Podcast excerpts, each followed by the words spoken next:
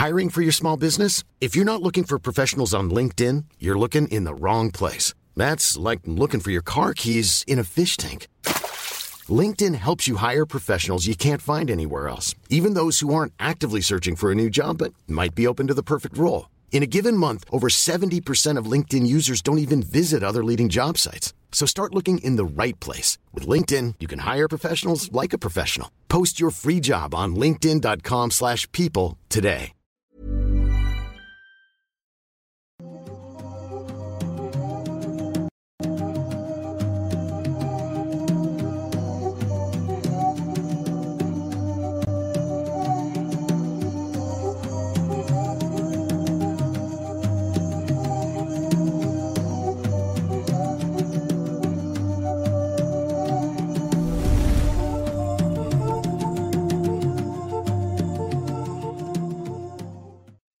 Hola, ¿qué tal? Sean bienvenidos a un nuevo episodio completamente en vivo a través de YouTube de Noctámbulos Podcast. Gracias a la gente que se está uniendo ya ahí en YouTube, que están en el chat comentándonos muchas cosas diferentes, entre buenas, malas, insultos y todo ese tipo de cosas. Gracias también a los que nos escuchan a través de plataformas digitales eh, después de que esto se transmite. Gracias por su apoyo. Recuerden que si están en YouTube nos ayudan mucho si dejan un like o se suscriben o comentan. Y si están en Spotify o cualquier plataforma digital, si nos dan un follow o un fab, también nos ayuda muchísimo. Y bueno, el día de hoy, como siempre, estoy con mi compañero y amigo, el señor Emanuel Morales, alias Nightcrawler. ¿Qué tal, güey? ¿Cómo estás? Hola, hola, pues muy bien, muy contento de estar aquí una semana más, de estar aquí en, en este podcast que tanto nos ha dado tanta diversión. Y ya en el episodio 99, no mames, El ya próximo un- ya es el 100. El próximo es el 100 y tenemos preparadas cosas nada especiales. Pero nada, es cierto. No, sí, sí. Si hay sí. algo, si hay algo. Sí, hay cosas, sí, hay cosas. Les va a gustar, creo yo. Sean. No, perdón, continúa. No, sí, sí. Pues sean bienvenidos todos ustedes, gracias a los moderadores que están por ahí ya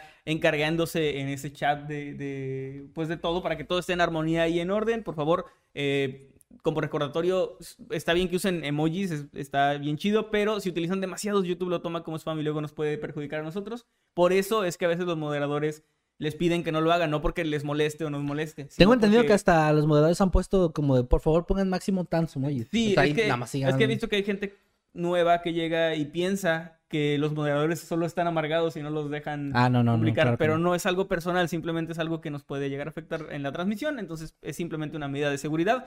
Gracias también por enviar sus superchats y sus tweets a través de Twitter con el hashtag Noctambulos Podcast. Como siempre vamos a estar leyendo esos superchats y esos tweets al final, y al al igual que sus comentarios. Que también van a estar apareciendo los tweets en pantalla, gracias a- al buen Eddie, que también está aquí con nosotros detrás de cámaras, Y asegurándose que todo salga bien. Y también Meme acá en cámaras, que nos está ayudando también monitoreando la transmisión y moderando también el chat. Les recordamos también que nos pueden compartir a través de redes sociales qué están haciendo mientras nos están viendo, ya sea en vivo o no. Que nos platiquen qué andan haciendo. Hay gente que nos ha dicho cosas que ni sabíamos que existían. Sí. Que está muy chido. Alguien estaba haciendo arte con alambre o algo así. no recuerdo cómo se llamaba. pero Alam- está- alambrismo, creo que. Alambrismo, sí. Está, está muy chida. Ahí compártanos, ya sea en Twitter eh, con el hashtag Noctámbulos Podcast o en Instagram, que nos etiqueten en una historia y ya con eso podamos a poder verlo. Y de paso, síganos por ahí en, en las redes sociales, que se pone muy interesante. También, eh, otra cosa, los grupos que, que están en Facebook, los oficiales, se pueden unir. Es Noctámbulos Podcast, Los Habitantes de Mundo Creepy y Escuadrón Subnormal. Son nuestros tres grupos a través de Facebook. ¿Algún otro aviso? Bueno, nada más decirles y recordarles a los que no sepan que tenemos activadas las membresías desde hace ya un buen tiempo y en ellas pueden tener varios beneficios si se unen a partir de 20 pesos, que es el primer nivel en el que ya podrían estar accediendo a los emotes eh, exclusivos y que ya tengan también su insignia, Sí. que se destaque ahí en el chat y todo esto. Y cada mes que estén ah, con nosotros, YouTube les permite mandar un, un super, super membresía que le decimos, que es este mensaje gratuito que, que te dejan mandar como agradecimiento pues, Sí. por estar ahí apoyando. Y también tenemos más niveles con otros beneficios, videos exclusivos, así que si no han visto, vayan a checar el botoncito de, de join o de unirse y si están en iOS o en un iPhone, pueden checar en la descripción el enlace de, de membresías y van a poder ver pues qué estamos ofreciendo, qué, cu- cuánto cuesta y todo eso, porque nos ayudaría bastante. Y como una mención especial para nuestros escuchas de Spotify, les quiero agradecer eh, infinitamente por el gran apoyo que ha tenido nuestro otro podcast, Historias del Mundo Creepy. Claro, sí. Que está por ahí en el- en- dentro del top 50 de Spotify ya. de hecho, mañana tenemos algo relacionado a eso. Creo que se viene algo chido. Entonces no Sí. puedo decir nada aún porque todavía no es concreto. Pero ah, se viene algo chido con eso. Ojalá que salga algo bueno ahí. Así que, pues, ah, estamos, estamos este, bastante contentos en general con los proyectos que tenemos. Noctámbulos ahora mismo es eh, nuestra oportunidad a la semana de estar más cerca de ustedes, creo. Hasta ahora nos ha servido bastante como una plataforma en la que estamos muy en contacto con ustedes, Sí, sí. la más cercana que tenemos y pues lo disfrutamos bastante. Ahora sí, creo que ya es momento de Sí, comenzar. y ahora sí, con eso vamos empezando. Ya nos pusimos de acuerdo en la llamada que tuvimos ahorita con los miembros del canal, donde eh, platicamos de varias cosas, entre ellas quién iba a empezar con el tema del día de hoy. Acordamos que va a ser el señor Emanuel. Es. Así que, Manuel, cuéntanos qué nos trajiste el día de hoy. Muy bien. Pues eh, ya estamos en marzo, ya es el mes de la primavera. Aquí en Ya, México sí. también el mes del natalicio de Benito Juárez. El día de la bandera ya pasó también. Pasó Eh, eso fue en febrero. Y también el mes donde cumpleaños mi mamá, donde cumpleaños mi papá y mi sobrinito. Es como que mucha gente, cum- cumpleaños mi tía eh, Gaby, que en paz descanse también. Ah, sí. Este, así que tengo así como mucha gente en marzo cercana que cumple. También Meme Parreño, por supuesto. No, no me olvidé de él, sino que lo mejor va para el final. Entonces, ¿en qué pensamos ahora mismo? Primavera, calorcito. En Navidad, por supuesto. Eso es lo que tenemos en mente todos. Así que hoy les voy a hablar de el Polo Norte, el verdadero Polo Norte. ah, no, está ¿Por bien. qué? Se estarán preguntando. Pues porque es el especial de Navidad 2023. Por supuesto. No, no, no. De hecho, cuando leí sobre esto, eh, me pareció muy interesante y pensé, bueno, lo voy a guardar para Navidad, pero hay un vacío legal ahí que usé. Y es que en este lugar es Navidad todo el año, porque es el Polo Norte. No, hombre, no es en serio. Estoy, estoy, o sea, esto, esto no es, no es mentira. Si no encontraste otro tema, pues di, güey, ya. en. Fairbanks, Alaska, en Fairbanks, Alaska, hay una ciudad que lleva el nombre de North Pole o Polo Norte. Ajá. Ahora, esta ciudad es una ciudad real, o sea, es un, un pueblo pequeño real que tiene una temática navideña los 365 días del año. Mm. O sea, cuando digo que es Navidad todo el año no me refiero únicamente al sentimiento de fraternidad, sino literalmente está todo adornado de Navidad, hay arreglos en todo momento, está la casa de Santa Claus que es como que un edificio muy importante con Sí. una estatua de Santa Claus que está ahí en, en medio. Hay trabajadores ahí. Es- hay gente, la gente de las tiendas, por ejemplo, eh, se viste de elfo y todo esto es Wow. como muy Les voy a preguntar si debe ser muy divertido pasar Navidad todos los días del año. A eso vamos, de hecho de eso se trata este tema. Me pareció sumamente interesante. Pa- para empezar, ¿alguna vez le hiciste carta a Santa Claus? Claro que sí. ¿Y la enviaste a algún lado o solo como que la pusiste en el arbolito? Ah, no. No mames, no sabía que se podía enviar, qué pendejo. Por eso no me traía nada. Este, Bueno. no, no, la dejaba en el arbolito y ya luego Santa Claus pasaba y se la llevaba. Ok, aquí en México eh, yo también llegué a hacer carta a Santa Claus, que era como escribían una hojita, la doblaba y la ponían en el arbolito y ya. Eh, aquí en México no se acostumbra tanto el, el festejar de esa forma la Navidad, o sea, se hace como de otra forma, esto es algo más estadounidense. Igual aquí por estar en frontera tenemos esta carga un poco más hacia ese lado, eh, pero más al centro y sur se utiliza, por ejemplo, los globitos de los eh, Reyes Magos. Sí, de hecho en un episodio de por dos hace no mucho hablamos en meme y yo de eso, de, de cómo es diferente también el zapato. El Que zapatito. en tu zapatito pones ahí tu... Bueno, esta regalo, tradición del- tu carta. la tradición del globo, por ejemplo, ya está como muriendo por esto de que no es como lo mejor para el planeta y que ya hay como que gente que dice que no está bien. Entonces, bueno. Pero, ¿a, a qué voy con esto? Aquí en Estados Unidos es una costumbre muy común que los niños envíen cartas a Santa Claus literalmente por el correo. En Estados Unidos, de hecho, el correo sigue teniendo mucha fuerza. O sea, no es como que la gente aún se comunique por carta tal cual como, como era antes, pero sí se utiliza mucho el sistema de correo. Además que pues se supone que es muy confiable y todo esto, el, el correo estadounidense. Bueno, no como correos de En México. teoría, no estoy diciendo nada. Yo sí, chingan a su madre, me roban siempre mis cosas. Entonces, ¿qué pasa con todas estas cartas? Todas llegan a esta ciudad porque los niños lo envían al Polo Norte. Ok. Entonces, eh, Pero de- no se dan cuenta que están viendo a, Polo Norte en Fairbank. O sea. eh, hay un este, hay una historia por ahí. eh, ok, Vamos por partes. Pero perdón, bueno, perdón. en esta ciudad, especialmente antes de Navidad, habrá algún niño despistado como yo que en marzo mande su carta.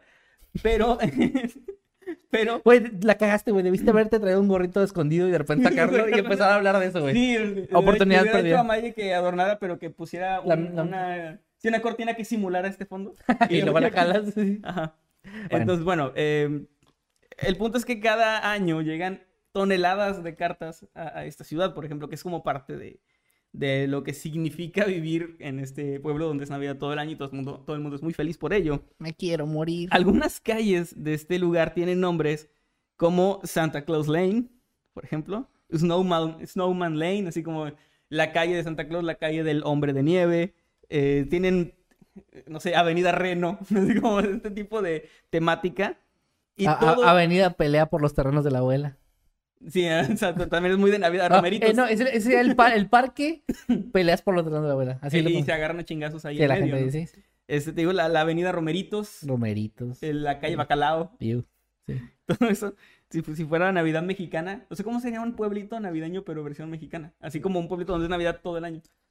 Pues así. Tamales, Así, pero todo saqueado. todos y bien pedos, Ocupado por el narco. todos bien pedos, todos... No, espera, eso, eso ya tiene nombre, se llama México. Sí. Sí, eso, eso ya pasa. Gente Ahora- ahí hasta que en la medianoche empiezan a disparar como si fuera año nuevo al cielo y todos corran. Ahora, el código postal de esta eh, ciudad o pueblo es 99705, que se ha distribuido como el código postal de Santa Claus. O sea, por Mm. eso es que, o sea, digamos que mm, se le ha dado promoción de cierta forma para que los niños tengan un lugar a donde mandar su cartita. Ok. Lo que la verdad está, está lindo. No, eso tiene- está chido, está chido, sí suena chido. Ahora, esta O sea, ciudad... si lo hubieras traído en diciembre. Sí, no, pero es que todo el año. Esta ciudad tiene poco más de 2.000 habitantes, o sea, es realmente un pueblo pequeño y donde la mayoría tienen tiendas temáticas de Navidad o tienen relación con esto de, de Navidad. De hecho, hay gente que se dedica a responder las cartas de los niños. O sea, es como parte de sus actividades. E incluso eh, como actividad en las escuelas, ponen a veces a niños a responder cartas de otros niños para haciéndose pasar por Santa Claus. Espera, esos niños, no, esos niños saben Esos que niños son... saben la verdad, sí. Pero no nada más saben, güey, son, to- son torturados. Sí, como duendes. como Son duendes, oye, son elfos, güey. Son verdaderos elfos de, de Navidad. Qué culero, pues sí, igual que en la historia. Son esclavos. Ahora, se preguntarán. Ahora, ¿son elfos o son enanos? Porque si fueran enanos sería todavía más cabrón, Yo güey. creo que son elfos. Yo creo que son elfos. Bueno, Se preguntarán por qué, el porqué de esta ciudad. no. O, o qué fue, qué fue antes. Si la Navidad o el Polo Norte. Güey, nadie se está preguntando. Ahora, para responder, para responder esa duda que está carcomiendo en este momento a toda nuestra audiencia. Todos, pues, pues sí, existe un pueblo de Navidad. Ah, bueno. Ok, Y esta van a- ciudad Bueno, tal vez estén súper intrigados por esta historia. está muy interesante. perdón, Esta ciudad nació en 1994. No, es cierto. 1944 lo leí mal. Ah, que ya la verdad. Y recibió el nombre por una empresa que quería atraer eh, a un fabricante de juguetes y que construyeran la fábrica en esa ciudad. Ok, ajá. La razón, aparte del turismo y de hacer la temática y todo eso, como una especie de Disneyland, pero navideño, la razón era que legalmente así podrían poner la frase hecho en el Polo Norte en los juguetes. Ah, Entonces, de esa forma, los papás iban a preferir esos juguetes por encima de otros porque los niños iban a ver como esa... Claro. Eso de que está hecho en el Polo Norte. ¿no? Por esclavos reales, sí. por esclavo por niños como tú. Este, No, no. hecho por niños para niños. Hasta donde encontré no ponen a los niños a hacer juguetes, pero sí a contestar cartas, lo que está bastante feo. Sí, no mames, qué culero. Al final el lugar pues sí quedó con este nombre, pero la fábrica nunca llegó a construirse y nunca se hizo esto. Entonces se quedó como un proyecto ahí a medias y la gente aprovechando el nombre pues puso sus negocios, pero es un lugar en Alaska medio difícil de acceder. Llegan cartas, pero no es, como podrán darse cuenta, si es algo que ustedes no sabían, yo tampoco sabía, la mayoría de la gente no sabe, es porque no es un pueblo realmente muy conocido, ni es una atracción turística muy grande. Eh, es como la idea de esta atracción turística, pero no es que esté llena de gente todo el año ni nada. Es, es, o sea, no diría que es un fracaso tal cual, pero no le va tan bien como si hubiera esperado, ¿no? La idea de tener, de tener el polo norte de la vida real. Ahora, pues obviamente no todo es felicidad en esto, y aquí es donde llegamos a la parte donde quería llegar con todo, con toda, con toda esta historia. Ok. Es que obviamente a nadie, creo, le gustaría vivir en una ciudad donde todo el mundo finge ser feliz y que es la misma festividad todo el año. O sea, no me imagino eh, una ciudad del mes patrio, ¿no? Es como la Villa Calamardo, ¿no? Exactamente, es algo así. De hecho, hay una historia, nueve historias cortas de terror, de un niño que decía que siempre sea Navidad y que se repetía la misma cena una y otra vez. Eh, obviamente eso no es como que pase aquí, pero, pero sí debe ser un poco, em, no sé cuál sería la palabra, eh, frustrante o como sentirte encerrado en un pueblo que es monotemático y donde en todo momento se está hablando de Navidad y como ser también, en, en sí vivir en un pueblo que es una especie de atracción turística debe ser bastante Ya está difícil, sí. O sea, me lo pueden decir personas que vivan, no sé, en Cancún, ¿no? De que en las zonas turísticas. Porque lo que para uno como turista es interesante y es la primera vez que lo ves, para ellos es algo de todos los días, oyendo los mismos chistes, los mismos comentarios de la gente a diario que pasa por ahí. Entonces, desde ahí ya empezamos un poco mal. En esta ciudad el índice de felicidad, digamos que no es el mejor. De hecho, la gente cuando se la entrevista para documentales y eso, siempre dicen lo mismo, que es un lugar muy feliz, que todo es pacífico, que nunca nada malo pasa por ahí, que todo está bien, que los niños son muy felices porque Mames, suena- siempre es Navidad, Su- Suena como Corea del Norte, güey. algo así. O sea, en el buen sentido. Eh, sí, O sea, en el buen sentido que Corea del Norte quiere vender. Eso es lo que me refiero. Ah, bueno, ok, sí. Dicen todo eso, pero resulta que algo pasó en el año 2006 de a lo que la gente medio se niega a hablar. Algo que, que se sabe, Se murió, pero se murió un duende. ¿no? De hecho, seis estudiantes de la secundaria fueron arrestados bajo los cargos de intentar o conspirar para llevar a cabo una masacre en la escuela del pueblo. Ah, no mames. Eran seis estudiantes. O sea, normalmente en este tipo de casos es un estudiante solitario. Sí, sí, sí. Si ya te mamaste y dos locos se encontraron, son dos. Como sí, como, casos Col- como Columbine. Columbine. Ajá. Pero seis estudiantes que todos estaban de acuerdo en ir a matar a alumnos y profesores y que hicieron un plan y todo, afortunadamente no lo llevaron a cabo. eh, pues esto ocurrió ahí en, en North Pole. De hecho, hay relativamente poca información. No se tienen los nombres de estos estudiantes. Ok, está como muy Eh, hermético, Se ¿no? sabe que son seis, o sea que fueron seis, eso ocurrió en el año 2006. El 6 de... No, no es cierto. Eh. No, ocurrió por ahí de abril del 2006. Entonces, ¿qué pasa? Que esta ciudad parece que es como... Tiene esta careta de felicidad y de que es Navidad todo el año. Obviamente, tenía que haber algo muy oscuro por ahí, algún secreto raro. Lo que pasa es que al parecer estos estudiantes tenían todo este plan porque pues eran víctimas de bullying, eran como los chicos a los que molestaban, eran, aparte era 2006, no había como, to- el bullying ni existía como concepto tal cual, No. era más bien, eh, ¿cómo se llamaba eso? Que no decían te hacen bullying, es como te molestan en la Te escuela, molestan en la escuela. bravucones, no sé. Ah, bravucones abusivos. Ajá, ajá Abusones. abusones que te golpean, que te hacen bromas. Entonces ellos estaban hartos de eso, hicieron una lista de, de personas con los nombres de los chicos a los que ellos querían matar. Mm. Eh, era todo un plan muy elaborado, de hecho cada uno de ellos tenía una función. Repito, no tengo los nombres, pero por ejemplo, uno estaba encargado de des- deshabilitar los sistemas de energía y desconectar los teléfonos para que nadie pudiera llamar a emergencias. Ok. Eh, otro tenía que vigilar, estar como en la puerta y todo esto. Alguien más se iba a encargar de llevar las armas y, y de proporcionar, digamos, el armamento a sus compañeros. Ok, sí, muy bien. Y había va- varios como cargos, digamos, como si fuera una especie de escuadrón militar o algo así, donde cada uno tiene su función. Wow, pero eso es muy, o sea, muy planificado, ¿no? Demasiado planificado. O sea, eso no llevaba poco tiempo planeándose. No, de hecho, estos estudiantes estaban en séptimo grado y eh, pues declararon haber sido molestados durante muchísimo tiempo por otros estudiantes y además esto no es que tenga directamente que ver con el pueblo, con que sea Navidad, con que todo sea feliz, pero sí se, se teoriza o se tiene esta noción de que es un pueblo que podría ser similar a un culto religioso o algo así, o sea, en el sentido de que el decir que algo malo está pasando puede ser mal visto. Sí, sí, sí. Tratar de ocultar. pues. Güey, se sigue pareciendo a Corea del Norte. Bastante, sí. Ahora, eh, este plan era encerrar a todos en la escuela. Alguien iba a encargarse también de eso, de cerrar las puertas. Como dije, otro iba a deshabilitar el teléfono, las luces. Y de hecho tenían un plan de escapar. Y esto me llamó mucho la atención. Iban a matar a los estudiantes. Se- en algunas fuentes solo dice que iban a dispararles como a estudiantes y maestros. Pero encontré otras fuentes que decían que, en esta, que iban a respetar su lista. Ah, o sea, O sea, solo iban a matar solamente a ciertas personas. Luego iban a salir de la escuela y tener una ruta de escape para huir del Polo Norte, o sea, del, de North Pole, la ciudad.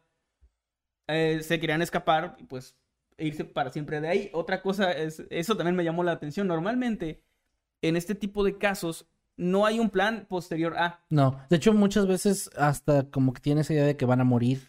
Sí, es como y voy a matar a mis compañeros y luego quitarme la vida. Es O como- que me maten, que me maten, porque La- también la ha habido... policía, sí. Ajá, ha habido casos donde eh, sí tienen como este pedo de que van y le disparan a la policía porque saben que les van a matar. Entonces también se relaciona un poco, o se muchos, digamos, teorizan que tiene que ver un poco también esto de la presión de la ciudad, porque planearon escapar de la ciudad. Sí, sí, sí. o no sea, era como liberarse de estos abusadores y liberarse del pueblo. Lo que le da una obra un poco más macabra también. Sí. Ahora, un- eh, lo que pasó para que esto no ocurriera es que uno de los padres de familia alertó a la policía sobre lo que estaba ocurriendo, pues empezó a, a circular rumores. Su hijo le dijo que había rumores de que unos chicos estaban planeando hacer esto. Ok. Y la razón fue porque, o sea, solamente por este motivo, publicaron en redes sociales, supongo que MySpace, porque era 2006, eh, su plan. Metroflog. O como algo, aquí en México pasó hace no mucho que un chico publicó en un grupo, ¿no? Ajá. De que iba a hacer esto.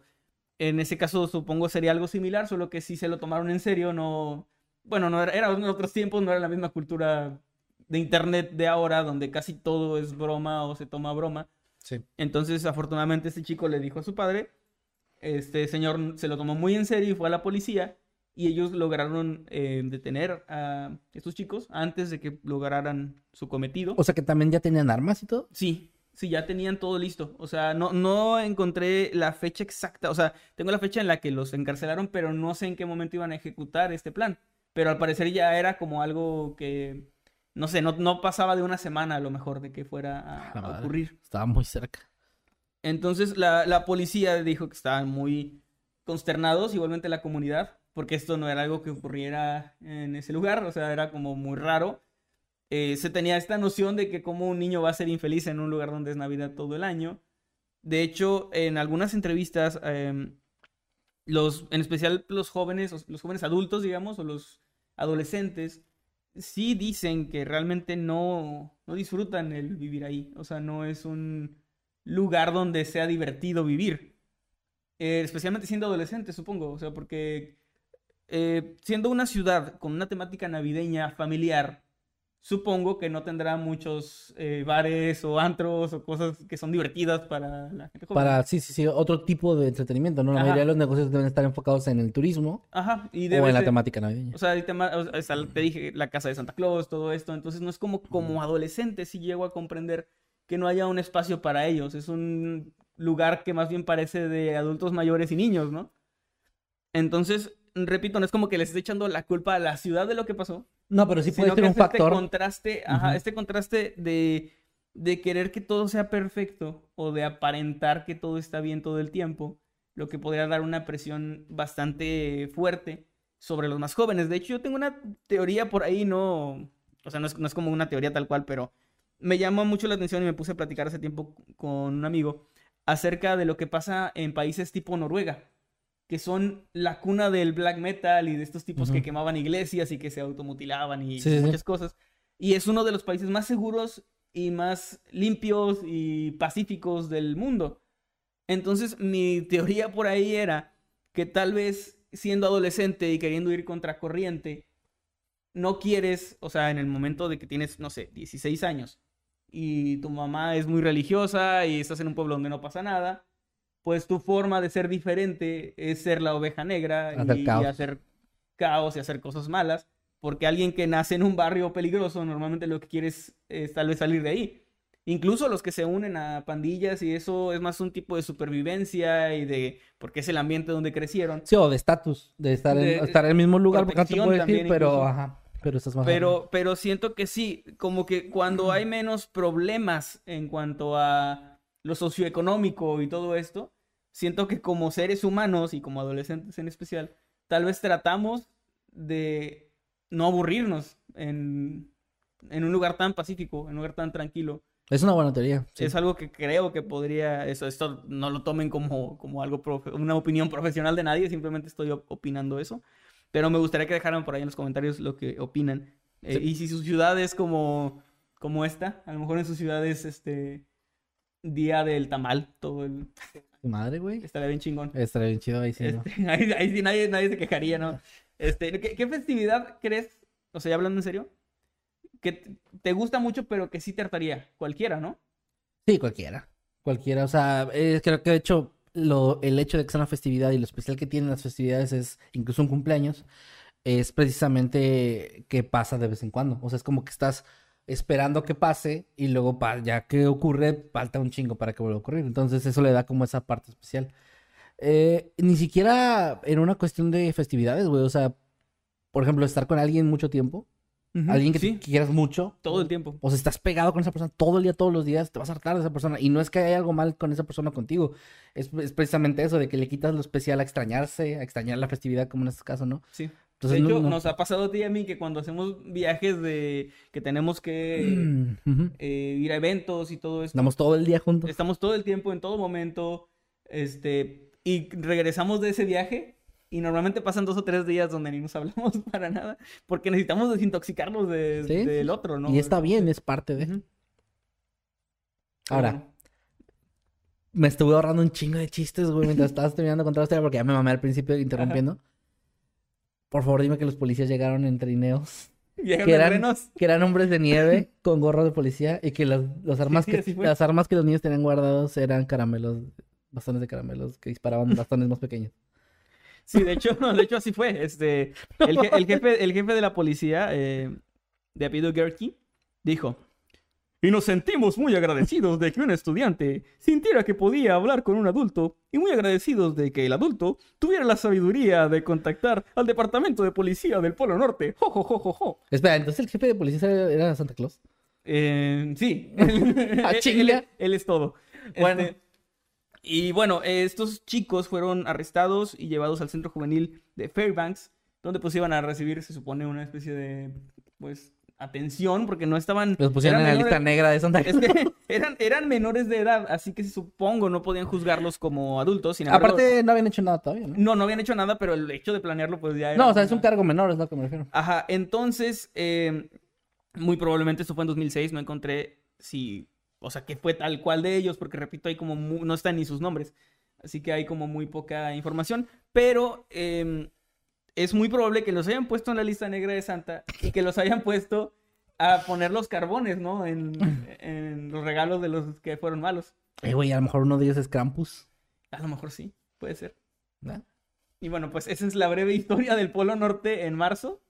Y, y algo que la verdad me pareció muy... Necesito preguntar. Normalmente no, no somos así menos en vivo, pero necesito preguntar, güey, ¿cómo putas diste con ese tema? La verdad, La verdad. me lo encontré. O sea, pero así como en una lista de cosas. No, no, no, me lo topé. eh, Me puse a leer porque había un artículo sobre sobre el Polo Norte real. Y dijiste, qué interesante. Sí, la verdad sí. Ah, bueno. No, pues está bien. No, pues está, está- es un buen tema, la verdad es un buen tema. Está con madre porque sí, eh, fuera de bromas y todo eso, sí, sí hace contraste de un lugar como 100% feliz. Es, es esto mismo creo que pasa cuando escuchas de crímenes ocurridos en lugares como Disneylandia o estos temas donde es pura alegría y felicidad y de repente pasa algo bien gente y, y pega más duro como que la idea de que venden una idea de felicidad, de que vas a pasártela bien ahí, de que todo es alegría, pero pues obvio no, y a esto crea una presión a la gente que está ahí, ¿no? De que eh, siento que es una presión de no puedo no ser feliz, ¿no? Ajá, que no es normal, o Ah, sea, o sea, los si seres no humanos estoy- somos muy complejos como estar todo el día sonriendo. Sería como un si yo no estoy feliz, es que hay algo mal en mí, tal vez. Sí. Y y es que fíjate que, o sea, creo, o sea, de nuevo, estas son opiniones nuestras, no somos profesionales ni mucho menos, pero a mí me da esta impresión de que, de que los niños en ese lugar puede que crezcan con ideas extrañas, o sea, como no entender muy bien porque todo el mundo siempre está como sonriendo y feliz y con celebración, porque eso es normal. O sea, estar como en este punto alto de, de alegría no es bueno tampoco, es No. desgastante. Y, y, o sea, imagínate 365 días de lo mismo. Ni siquiera disfrutas la festividad. No, llega Navidad y no tiene nada de especial. Es como Mm. si fuera Día del Amor y la Amistad todo el año y ver rosas y corazones en todo momento. Sería algo que te... Chocolates, sí, sí. Sí, o sea, muy, muy empalagoso todo el asunto. Sí, sí, sí. Y no solo por el sentido del azúcar, o sea, es como que todo, todo esto es, es bastante... Es bastante curiosa la historia de este pueblo, o sea, de cómo nació como una especie de marketing que fallido, pero se quedó ahí con el nombre. De hecho, leí también que habían hecho como varias reuniones para tratar de cambiarle el nombre, o sea, de que ya estaban como un poco fastidiados también de que nunca despegó tal cual como ellos querían. Eh, pero no, hasta ahorita sigue llamándose North Pole. Eh, siguen llegando muchas cartas cada año y la gente sigue respondiéndolas para los niños, Otros niños. para otros niños. Y ahí. Wow, pues no, muy buena historia, la verdad. Perdón por haberte echado a perder tu tema. Es que no puede, güey, no puede. No lo echaste a perder, yo esperaba que pasara. O sea, me hubiera decepcionado mucho que no hicieras chistes al respecto. Sí, bueno. eh, Por eso, por eso hice la introducción de marzo y todo eso. bueno, pues la verdad ahí opinan qué, qué les pareció este- esto, si lo conocían, ¿no? Vi por ahí un comentario que no alcanza a ver quién dijo, que creo que Luisito Comunica habló de eso en algún video, a lo mejor fue. ¿Ah, sí? Pero no creo que haya hablado de lo que tú hablaste, porque pues supongo que eso es, como dices, un caso que no es tan conocido o no dejan que se, se- que se vuelva más conocido. Es raro que en un caso así ni siquiera los nombres de los niños estén ahí disponibles. Pero bueno, ahí... mm, Espera, ¿se les lagueó? Parece que sí, pero dicen que ya se arregló. O sea, como que fue. Ah, ok, bueno, si se les está lagueando, recarguen el... Bueno, si les están lagueando no van a escuchar, ¿verdad? Bueno, vamos a continuar. Eh, antes de continuar con el tema que traje el día de hoy preparado para ustedes, les damos los recordatorios que siempre hacemos a mitad del video.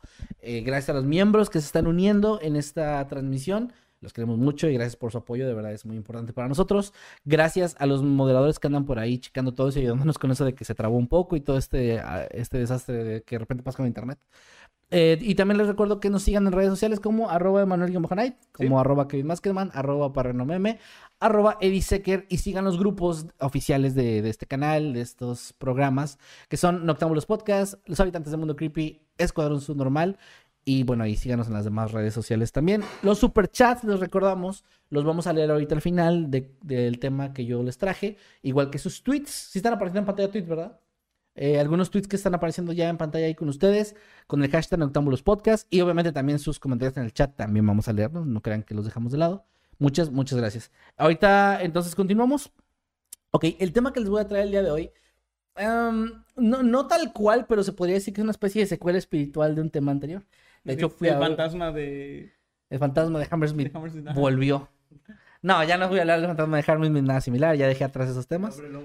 El, lobo- el, el hombre lobo de Hammersmith es más interesante aún. Pinche pueblo lleno de fraudes, el ¿no? Sí, El, el la, niño la elfo. torre gigante de pan, la escalera que no lleva a ningún No, lado. les de voy a hablar del pueblo donde siempre es Halloween.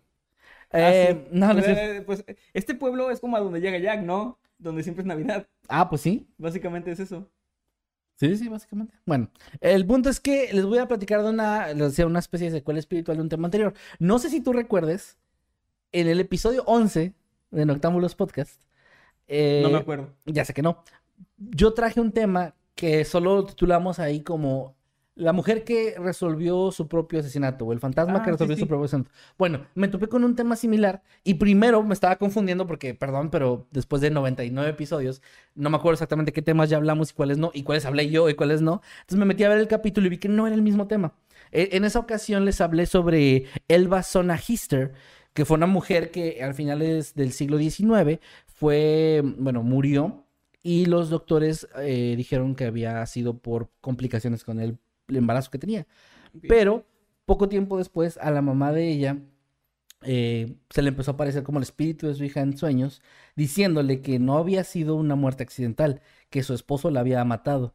Entonces, estas, estas pesadillas se repitieron tanto que la señora fue con las autoridades y el juez encargado abrió el, reabrió el caso, bueno, abrió el caso, se puede decir, porque no estaba siendo investigado. este es el mismo que, o sea, ese es No, el te estoy, diciendo el, el episodio 11. Ok, sí. sí. porque me sonaba mucho y dije, creo que es igual. No, no, no, les estoy diciendo, les estoy dando contexto de lo que hablé en el Sí, sí. episodio 11. Sí, sí lo recuerdo. Y bueno, la historia termina donde sí, ah, con la autopsia, que no le habían hecho una autopsia porque era del siglo XIX, finales, mm, eh, lograron encontrar que había muerto por estrangulamiento. Encontraron marcas y, bueno, eh, parte de- de- del cuello roto y así, ¿no? Sí. Entonces ya con eso Que- que pudieron... recuerdo que, o sea, tenía esas marcas y todo, pero nadie le pareció No, raro, no, de hecho, en la investigación creo que el, el esposo le puso una bufanda o algo así y no dejaba que se acercaran a esa parte. Sí, sí. me- Recuerdo que estaba súper sospechoso, pero nadie sospechó. Nadie sospechó, era- eran otros tiempos. Entonces, bueno, ese es el caso que traje la vez pasada. Hoy les voy a traer algo más o menos similar que me pareció muy interesante que vuelva a pasar esto. Y me pareció todavía más interesante que es algo muy reciente, o al menos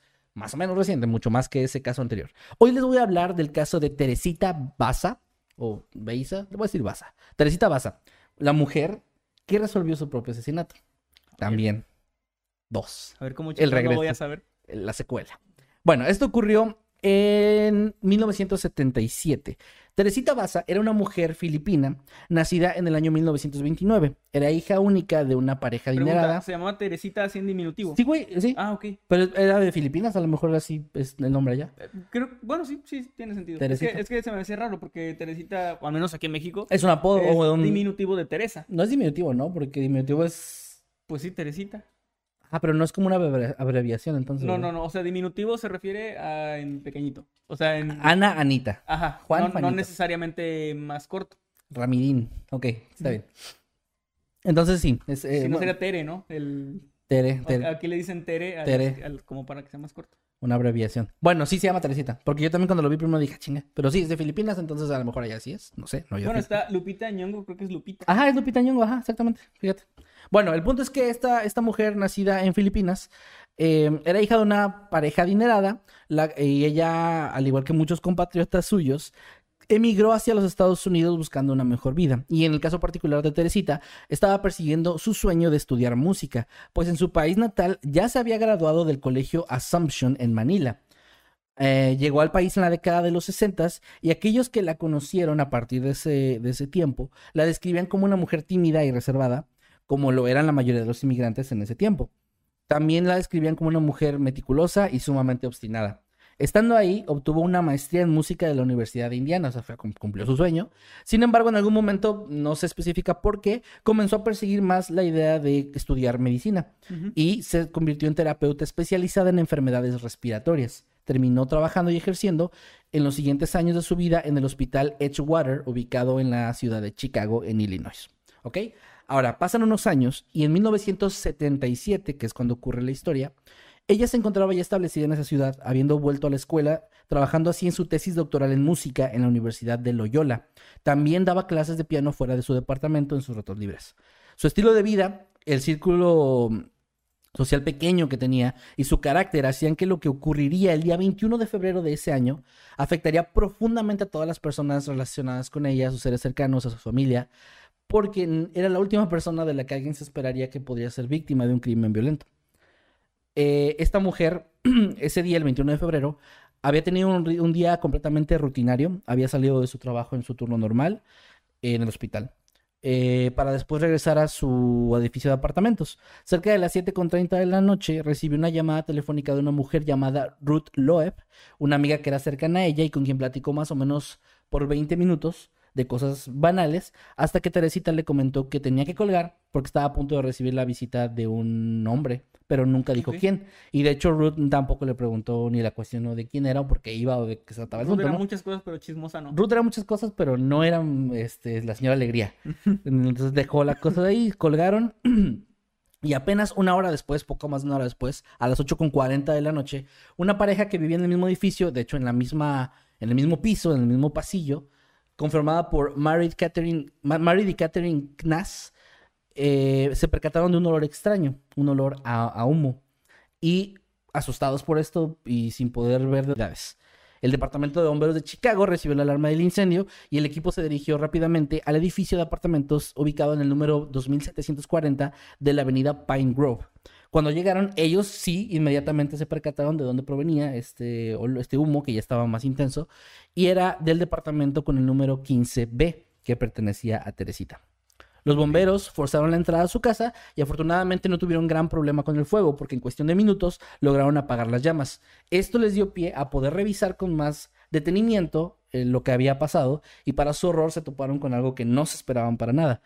Encontraron en medio de- del departamento un colchón que ya estaba bastante quemado, el cual al removerlo encontraron debajo un montón de prendas quemadas que estaban cubriendo un cuerpo un cuerpo también bastante ya afectado por el fuego, ya sin vida, de Teresita, la cual estaba completamente desnuda y con un cuchillo de cocina clavado justamente en medio del pecho. Ok. Era una escena que describían Sé- Sé que es como... una estupidez, pero ¿por qué no quitarlo? O sea, porque dejar Ah, el cuchillo ahí? tiene su razón. Ok. Bueno, ahí va- ahorita vamos a esa parte. Pero bueno, ella la encontraron así, fue una escena que describían como horrorosa y, y muy perturbadora. Y bueno, ellos obviamente pasaron este caso ya a la policía porque se dieron cuenta que, es- que ese incendio no era un accidente, Sí. había sido provocado y se trataba de un homicidio. Eh, los detectives que llegaron comenzaron... Y no había un señor ahí diciendo, no, no, no se acerquen al colchón, no destapen lo que hay ahí. no, no, no muevan el cuchillo. Y el cuchillo así con pertenece a... Con la plaquita con su nombre. No, no, no. Este caso es menos. Pues tiene menos elementos como el, el otro, donde dices, como puta no se dieron cuenta. Bueno, eh, llegan los detectives y empiezan a teorizar que se podría tratar de un crimen pasional, dadas las circunstancias de cómo encontraron su cuerpo. El problema era que la destrucción parcial del cuerpo y el estado del departamento les impedía armar una línea de investigación clara. No había muchas pistas gracias al fuego, que al parecer se había llevado consigo bastantes cosas, y esto los llevó a concluir que la persona que mató a Teresita había iniciado el fuego con la intención justamente de encubrir su crimen. del cuerpo de alguna forma. Y de, y de cualquier evidencia. Ahorita que mencionabas lo del crimen pasional, yo durante muchísimos años, prácticamente el 90% de mi vida, pensé que cuando decían crimen pasional se referían eh, exclusivamente a un crimen de pareja. Ah, ok. O sí, sea, pues como, como algo así, de que un novio que mata a su novia o por celos o algo así. Y luego hace no mucho estaba leyendo que realmente se llama pasional porque es como no premeditado o como algo que haces en, el momento, como sin pensarlo mucho ni nada. Sí, sí, no es como que planeaste matar a alguien, sino que en un arranque de ir a mataste a alguien. Ajá, pero pues, no tiene que ver como relación entre las personas tal cual. No, se refiere más pasional a, como impulsivo, como pues como que es más por el sentimiento del momento, ¿no? Es que creo que normalmente por el contexto en las noticias y todo eso siempre era como un crimen pasional y era casi siempre parejas. como en parejas. Sí, por pues, celos. Y es que tiene más sentido que pasa así, ¿no? Sí, que encontró este, a su esposa o su esposo siéndole infiel y, lo mató. Y lo mató o mató a la otra persona. Entonces... Es que pues obviamente uno, uno relaciona la palabra pasión Sí, que está relacionada con por eso me sonó siempre a eso. Sí. Bueno, eh, no, no, este, bueno, esa era la primera teoría que tuvieron, pero pues la descartaron un poco después. Ahora, eh, como había dicho antes, descubrieron que el perpetrador había puesto un montón de ropa encima del cuerpo ya sin vida de la mujer y después le encendió eh, fuego a las prendas, lo cual se hasta que se quemó gran parte del departamento. Tomando en cuenta que habían encontrado a la mujer desnuda, las autoridades se inclinaron, obviamente, a creer que había sido agredida sexualmente antes de ser asesinada. Sin embargo, cuando mandaron a hacer la autopsia, los resultados que arrojó lo sorprendieron mucho porque no era el caso. No había ninguna señal en el cuerpo de que había sido abusada físicamente, ni antes ni después de, su muerte. A pesar de la destrucción que, que este incendio causó, pudieron determinar que el departamento había sido saqueado y además había señales de lucha había muebles tirados y o había antes del, incendio había habido como una pelea ahí. No pudieron determinar qué cosas faltaban exactamente o si siquiera faltaba algo, aunque creían que podía ser un robo, no sabían por qué Teresita vivía sola. Y de hecho ninguno de sus conocidos sabía exactamente qué artículos tenía en su hogar, aunque esto obviamente no descartó la posibilidad de que hubiera sido un robo, solamente no lo podían comprobar.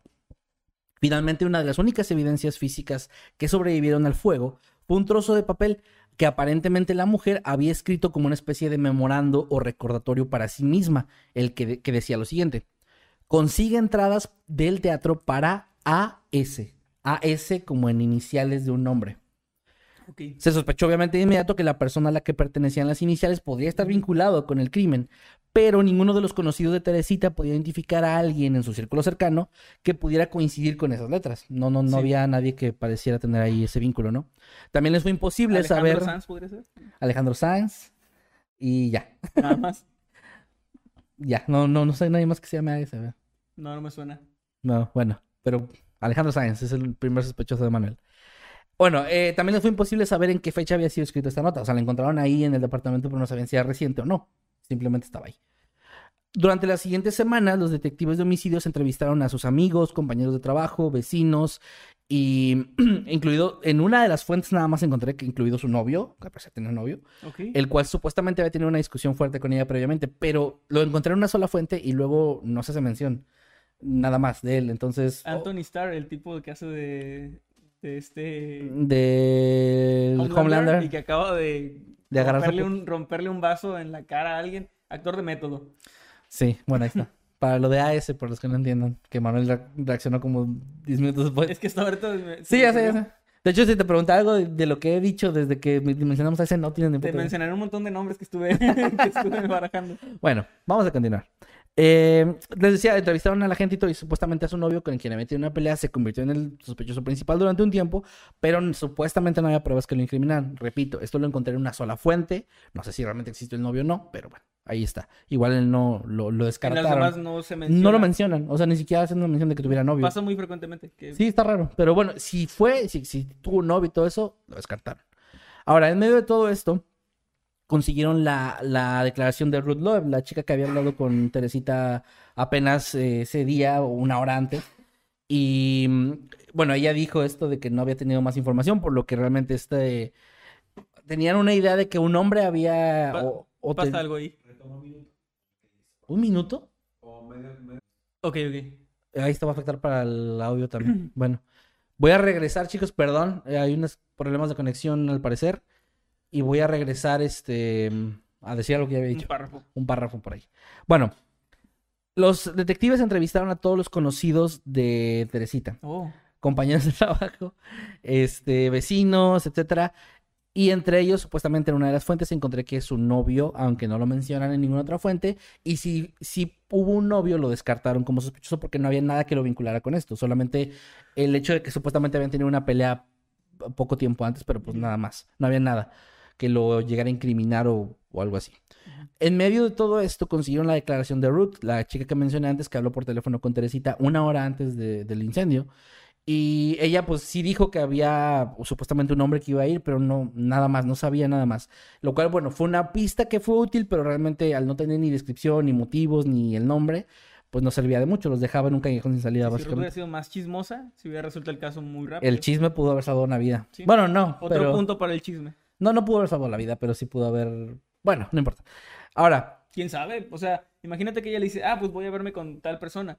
Y resulta que ella sabe, porque es chismosa, que esta persona no tiene muy buena fama. oye, ese, ese, ese con el que te vas a ver es un asesino, ¿cómo? Sí, como, no, sí, dicen que le gusta este, matar gente y luego cubrirlas con ropa y luego con un colchón y luego incendiar el departamento. Y Teresita, "Ah, Ah, no se meta en lo que no le importa, sí. Bueno, eh, esta investigación que hicieron los detectives ayudó bastante a que conocieran un poco más de la vida de Teresita. Detalles como los que mencioné al inicio de su vida, de cómo era ella, y pues del hecho de que, y me dio risa un poco esta parte, no tenía enemigos conocidos.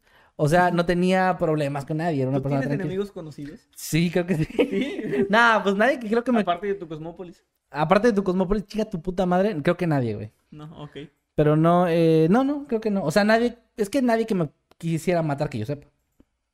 Eso es un buen... O sea, es una buena aclaración, eso de que yo sepa. Sí, sí, o sea, no tengo enemigos que yo sepa. Nadie me quiere O sea, matar yo sepa. Lennon no tenía enemigos que lo quisieran matar. Que él supiera. Sí. No, de hecho sí supo, pero pues ya era muy tarde. Mm, Pues no sé si... Bueno, sí. Sí, pues sí supo, güey. Entre el Mr. Lennon y terminar de desangrarse, sí, Sí. llegó a sospechar. Dijo, pues como que este güey no me quiere, ¿no? Pero bueno, no fue el caso de Tercita, no sé. Pero eh, sí, supieron todo esto de la vida de ella, de sus estudios, de dónde trabajaba. Y esto ayudó a, a desestimar algunas teorías iniciales de que pudo haber sido alguien que tuviera un problema con ella, alguna venganza. O sea, sí ayudó a descartar posibilidades, pero nada ayudaba a acercarlos a la persona responsable del crimen. Solamente estaban... O sea, decían, este no fue, este Sí, no fue. que de hecho, pero o sea, es algo muy importante en las investigaciones, em- es empezar a descartar, porque eso va haciendo más chico el me espectro imagino donde estás como buscando. el detective con su... Adivina quién, pero con fotitos de Ajá, sospechosos. de todos. pues. Y este no. No, este no. Bueno, algo así, pero pues no, no ayudaba. No había pistas sólidas, como dije, el caso ah, desafortunadamente no tardó mucho tiempo en enfriarse, en enfriarse, perdón. Y finalmente los detectives llegaron a un callejón sin salida. Y bueno, pues ojalá que les haya... No, la próxima semana para otro capítulo. y lo del fantasma era clickbait.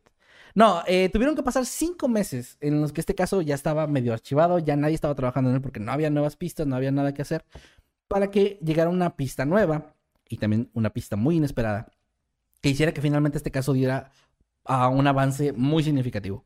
En julio del año 1977, el detective encargado del caso, Joe Stácula, encontró una nota en su escritorio en la que le pedían, como parte de pues, un recado, que llamara al departamento de policía de Evanston, pues había algo nuevo relacionado al asesinato de Teresita Baza. El detective se enteró de que en la estación eh, de Evanston habían recibido la llamada de una persona que afirmaba tener información sobre el asesinato. Se trataba del doctor José Chua, un médico que junto a su esposa Remy Chua, ambos originarios igual de Filipinas como, como Teresita, vivía en Skokie, uno de los suburbios de Chicago. El, detec- el detective Stácula, junto a su compañero Lee Eplen, se dirigieron a la casa del doctor, en donde, sin saberlo, estaban a punto de encontrar la información que resolvería este caso. Después de una muy breve charla inicial con el doctor Chua, quien se mostraba como un poco avergonzado de lo que estaba a punto de decir, él les preguntó algo que hizo que los detectives se, se cuestionaran si habían ido a perder su tiempo ahí. Él les dijo, ¿Sabían que hay un pueblo que donde es Navidad toda- todo el año? y les dijeron, no, a nadie le importa. Y entonces él dijo, bueno, resulta que en 1948... Y les contó la historia del Polo Norte. Sí. Entonces lo asesinaron, terminando el podcast. No, perdón, a ver, ya, vamos a seguir. Él les preguntó, detectives, ¿ustedes creen en lo oculto o lo paranormal? Porque tengo un canal de... no, no, no, o sea, sí, sí, esa fue su pregunta, que si creían en lo Porque sí, paranormal. tienen que oír historias de Mundo Creepy en Spotify, en Spotify, y todos los lunes y viernes. Los dos detectives intentaron responder de la forma más cordial posible, pero según lo que se reporta, eh, su expresión mostraba que estaban pensando que eso era una burla. Fuera de cualquier broma, entiendo perfectamente que si eres un profesional, estás ahí para investigar y alguien te dice, "Eh, es que un fantasma me dijo... Bueno, no había Sí, dicho sí, eso, nada más. No, no, no, pero... pero Sí, no, a ver, no, este güey está inventando su historia, o sea. Pero si te salen con algo así, sí te pones como en un Sí, no, de no, no. Ah, bueno. Y no fue nada más un fantasma. Ahorita vas a ver, o sea, tiene un elemento todavía más inverosímil. Pero vamos a llegar a esa parte. El doctor Chua decidió contarles rápidamente antes de que salieran de la puerta. No, esperen.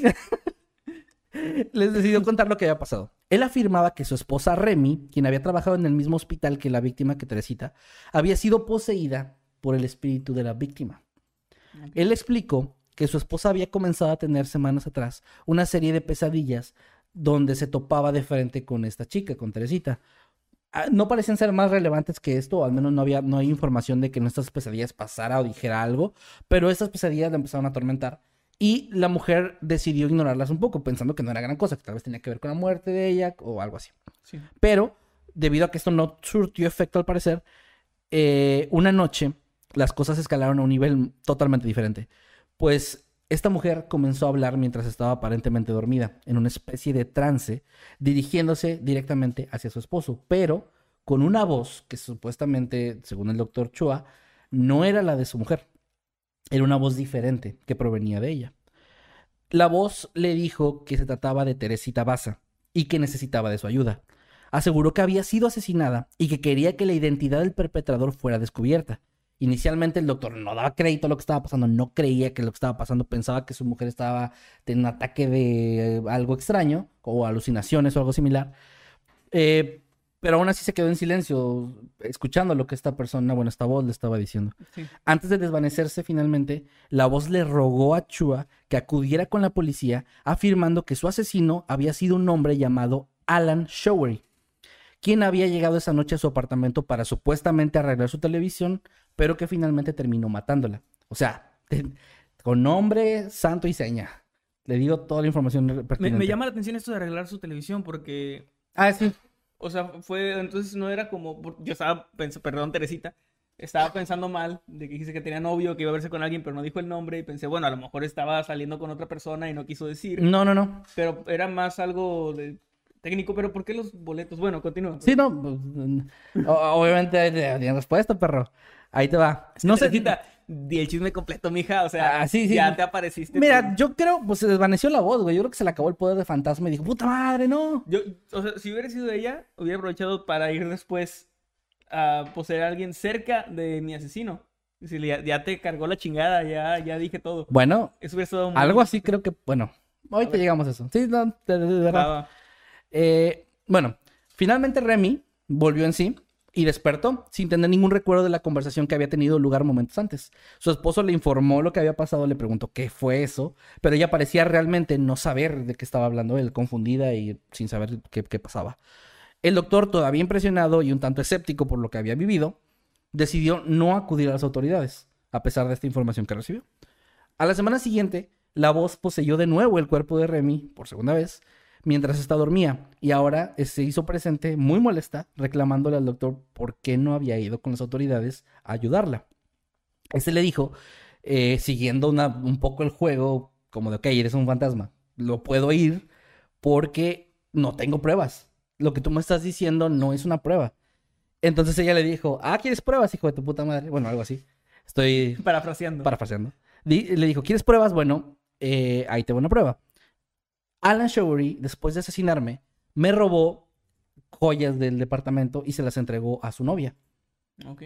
Aquí están además los nombres completos y teléfonos de cuatro personas que pueden verificar que esas joyas eran mías. Finalmente eh, le pidió de nuevo rogándole que fuera a la policía, que ayudara a que se resolviera muy- su crimen. Muy específico, o sea. Muy específico, güey. Demasiado específico. Y se desvaneció una vez más. Eh, eh, Teresita es un fantasma muy elocuente y muy eh, poco cinematográfico. Sí. Porque no es como que dejó una nota ahí. No, no, como, no, o sea, no. no, no. Fue este cabrón, este es su número de teléfono y su RFC. Y luego el pendejo no va y regresas. Sí. Hijo de tu puta ver, madre. cabrón, te estoy diciendo, ¿no? Sí, sí. O sea, sí, se me hace muy bien por. O sea, Sí, te- dio la información tal cual. No es como de que él me mató y luego se Sí, desapareció. no, el, que le dicen en inglés el juego de los pronombres. Ajá. Él me mató. él- Sí, ¿Quién es él? no dejes que a- al que lo haga de nuevo. eh. Ajá. ¿A quién? ¿A quién? Como que, hola, hoy es un fantasma, me mató este güey a tal Ajá. hora. O sea, sí, güey. Con compromiso, buenas noches. Muy, muy, muy pragmática, tengo- güey. Tengo que aparecerme en otro lado, así que... Sí, muy Tengo que, pragmática. tengo que ir a atormentar a una niñita en una televisión. Con permiso.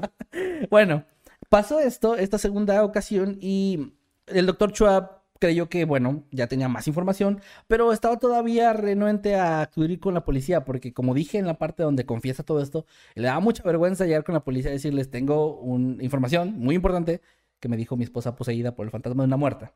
Sí suena raro y suena hasta sospechoso. Sí, puede ser como que este güey lo sabía de otra forma y está inventando esto del fantasma para Exactamente. zafarse un poco, ¿no? Pero bueno, eh, aún así lo hizo, obviamente, como les dije, de contactó a la policía. Él dijo que principalmente lo hizo para que su esposa pudiera descansar y esto no pasara, creyendo que Era- incluso... eh, su esposa ni se daba cuenta, o sea, era para que él pudiera descansar y que un fantasma no le estuviera hablando en la noche. Yo creo que sí, pero, pero él dijo que Su fue... esposa no sabía qué onda. Eh, No, no, es no. que lo hago por ella. y, eh, ¿De qué? Sí, güey, yo no sabía ni qué pedo. Pero bueno, eso dijo, güey.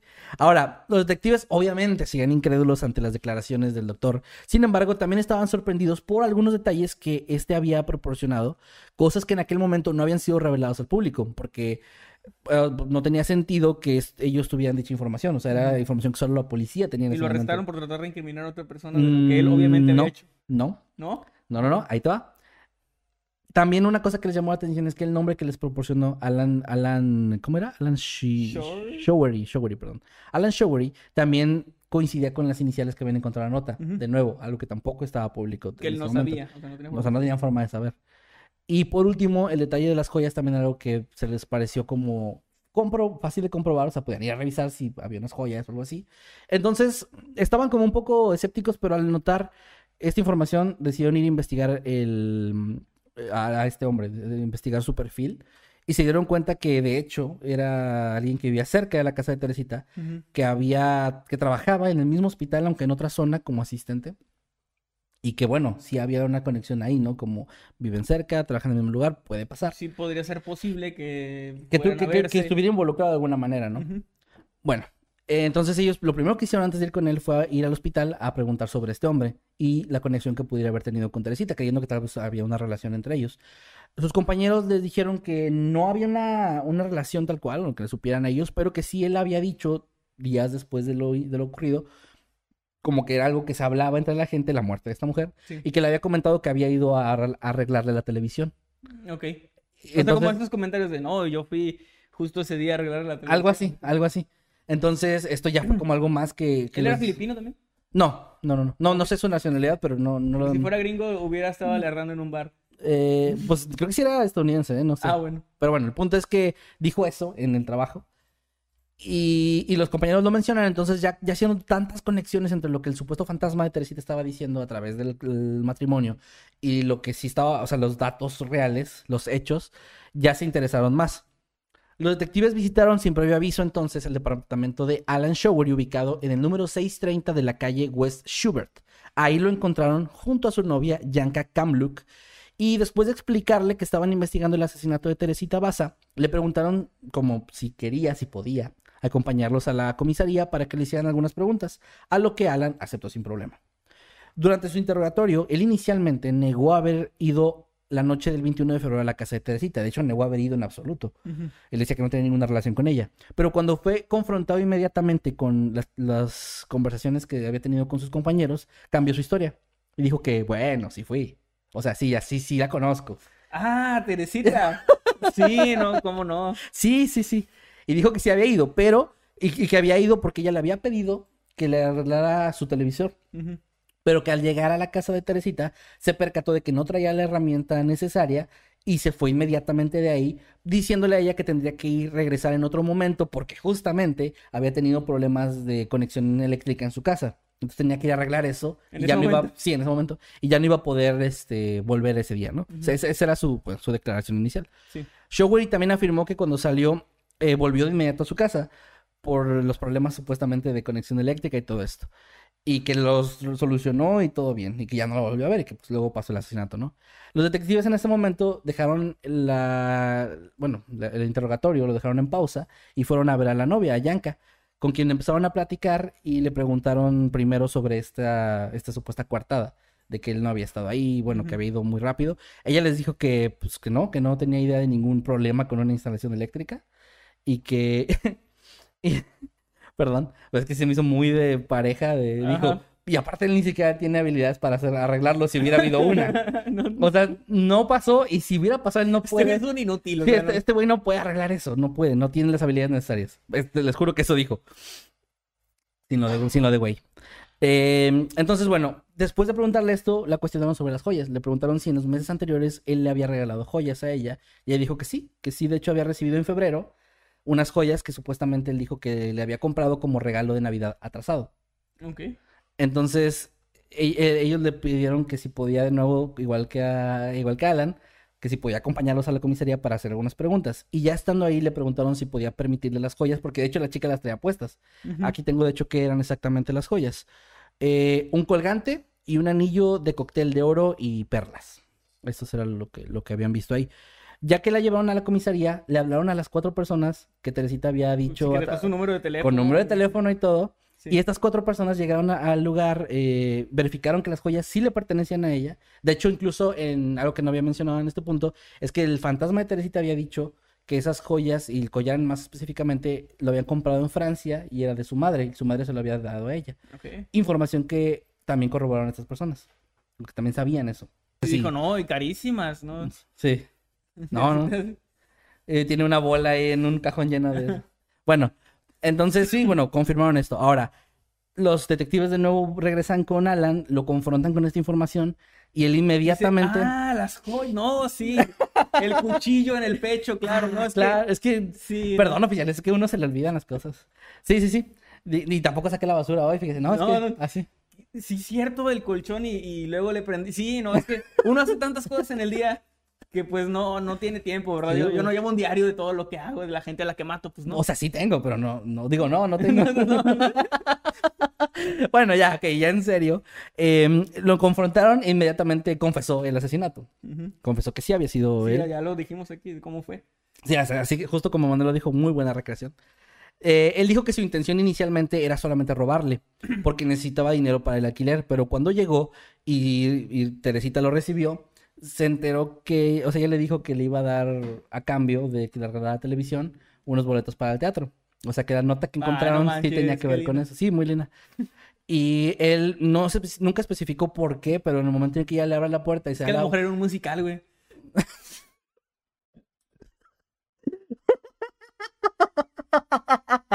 Pues a lo mejor, güey, no sé. No sé. Mis respetos a los actores de otro musical. Es una gran profesión. nota, se nota. cabrón. Bueno, el, eh, el momento en que Teresita le abre la puerta, lo recibe y luego se da la media vuelta, él inmediatamente la atacó. Eh, la atacó, no especifican exactamente. Definitivamente era un musical. eh, No, perdónenme, ya es. de- dejo las bromas aquí. no, no, puedes seguir. Después tú puedes si te matan los, los productores musicales. Yo, yo no dije nada. Em, bueno, el ataque no, no especifica inmediatamente, perdón, no especificaron nunca cómo fue que la atacó, pero lo que sí dicen es que la dejó inconsciente. Y después de esto empezó a puso la, bueno, la desnudó y la intención de él era precisamente que pareciera un, un crimen un ataque sex- sexual. un ataque sexual, que se fuera, o sea, su intención era desviar la atención lo más posible. La desnudó, le clavó el cuchillo, que fue lo que terminó con su vida, le puso la ropa encima, luego el colchón y prendió la ropa en fuego. Una metodología muy rara. Sí, no muy, muy entiendo qué quería hacer, pero bueno, a eso fue lo que hizo. Y eh, bueno, antes de prenderle fuego, empezó a, a esculcar toda la casa, que por eso la encontraron toda saqueada. Pero no, su plan para conseguir dinero, para robarle fracasó porque solamente encontró 30 dólares. Pero no era de dinero. Su, su versión es muy extraña porque su intención era desde el principio robarle, al parecer. Eh, Pero esperaba que le pagara, o sea, por, o sea, quería robarle sin que ella se diera cuenta, supongo. No tengo ni idea por qué lo hizo. Porque si ya lo había visto y sabía que iba a ir y ya se le tenía preparados unos boletos para... Creo que no los tenía pago. preparados, como que tenía, los iba a conseguir apenas. Ah, ok. O sea, como que ella pensó, bueno, voy a pedirle un favor a este chico. Y A, este chico pues, que es no- asistente ahí en el hospital, porque era como un Ajá, camillero. Y como pago, pues le voy a comprar unos boletos de teatro, así como un detalle, supongo. A lo mejor, Sí. suponiendo que no era un trabajo como que ameritara un sueldo tan grande, tal vez. No, y pues si él trató de robarla y encontró solamente 30 dólares, tal vez Teresita no tenía No precisamente tenía mucho dinero, sí. mucho dinero, ¿no? O Y sea, dicen que era una, por lo que dices, una persona muy buena, ¿no? O sea, como muy linda. Entonces, Muy sí, tranquila, sí. este, pero no entiendo su plan. O sea, porque ella ya lo había visto. O sea, No si no pensaba matarla, ella iba a ir a denunciarlo. O sea, no sé, está muy, muy raro. ¿quién sabe qué pasó en ese inter en que llegó y la mató? O sea, ¿quién Teresita, sabe? Teresita no contó sabe? todo. Este, pues no.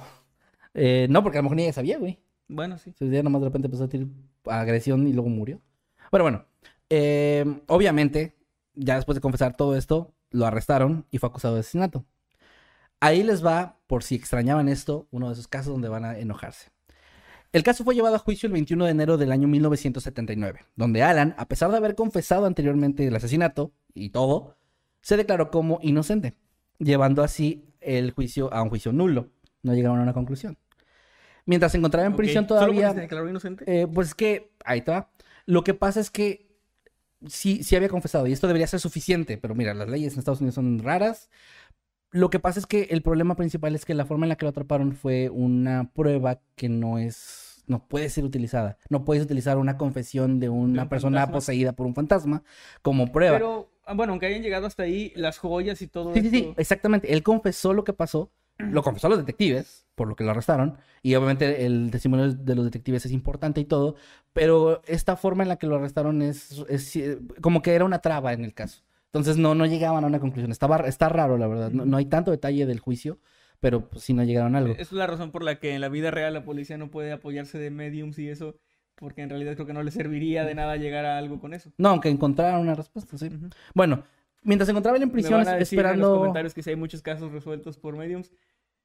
No hay, ya estuve buscando mucho. He querido, he querido venir a Noctámbulos con algo así, pero no, no hay. hay. Todos son rumores, como esas casas que si pasas toda la noche te la regalan. Y no Y existe. dicen, no, hay muchos casos de la policía resueltos por mediums. Y no hay. No es cierto. Los que hay son como de documentales de Discovery, pero son como hechos para el documental. No es como que realmente se haga en la vida real. Bueno, investiguenlo por ahí. Si encuentran uno me dicen.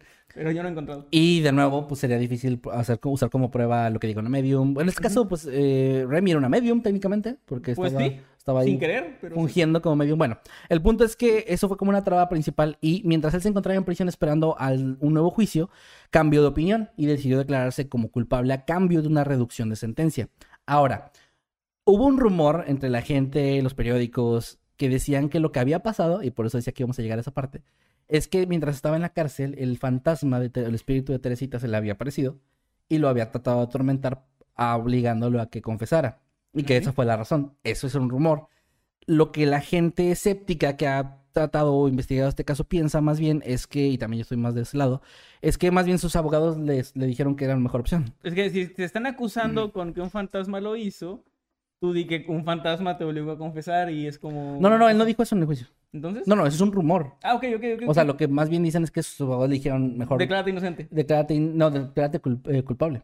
O sea, primero Ya, se- ya, o sea, ya, él se declaró inocente primero, en el primer juicio, en el segundo juicio ya dijo que era culpable, pero que iba a decir que era culpable a cambio de una reducción de sentencia. Ya, sí, sí. Ahora, Esos tratos que hacen. Sí, muy raro. Bueno, bueno. Eh, finalmente, el 23 de febrero del mismo año, fue condenado 14 años por asesinato, 4 años por robo y otros 4 por incendio premeditado. Hagan la suma si quieren, no importa, porque 5 años después apenas salió bajo libertad condicional. Ok. Se especula que la defensa estuvo argumentando, incluso cuando él ya estaba encarcelado, que los relatos de posesiones no deberían ser válidos en ningún juicio. Estoy de acuerdo, aunque no sea el caso, pero él confesó. O sea, estoy de acuerdo que no te arresten o no te pongan por un- una posesión o una confesión así, pero él sí confesó. Eso está muy raro y me dio mucho coraje ver que no había mucha información sobre. Ok, pero dejando a un lado eso, el güey confesó frente a detectives. Sí. No fue alguien, no fue un testigo o otro testigo, o sea, bueno, ok.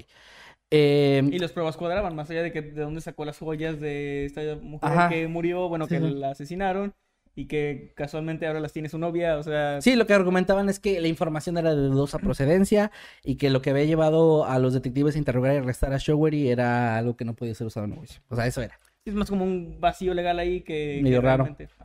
Y bueno, realmente se desconoce qué, es- qué tanto tuvo que ver esto con su liberación o no en esos cinco años, pero sí se le dio libertad condicional. Los detectives involucrados en el caso han dado entrevistas y han asegurado que ellos creen que sí hubo un elemento sobrenatural involucrado. Pues, aunque sí es posible que el matrimonio Chua haya orquestado una farsa de posesión eh, con la intención de llevar a la mirada de las autoridades hacia Alan, tal vez por sospechar de él o porque, recordemos, Remy era, trabajaba en el mismo Es que lugar se que Teresita. conocían de alguna forma. Se conocían, no parecían ser amigos, pero sí se conocían y Alan también trabajaba ahí. Si Alan andaba diciendo eso de la televisión, de que fue a arreglarla, tal vez ellos sospechaban de eso. O sea, realmente Lo es- utilizaron como una forma de decir... eh, sí, como una no tenemos pruebas, pero Tampoco dudas. Pero una, una manera de llevar a la policía, como dices, pero sin verse como... Como que, oigan, yo creo que fue este güey nomás ajá, porque sí. se señal- señalando nada más dedos así, ¿no? O apuntando los dedos, perdón.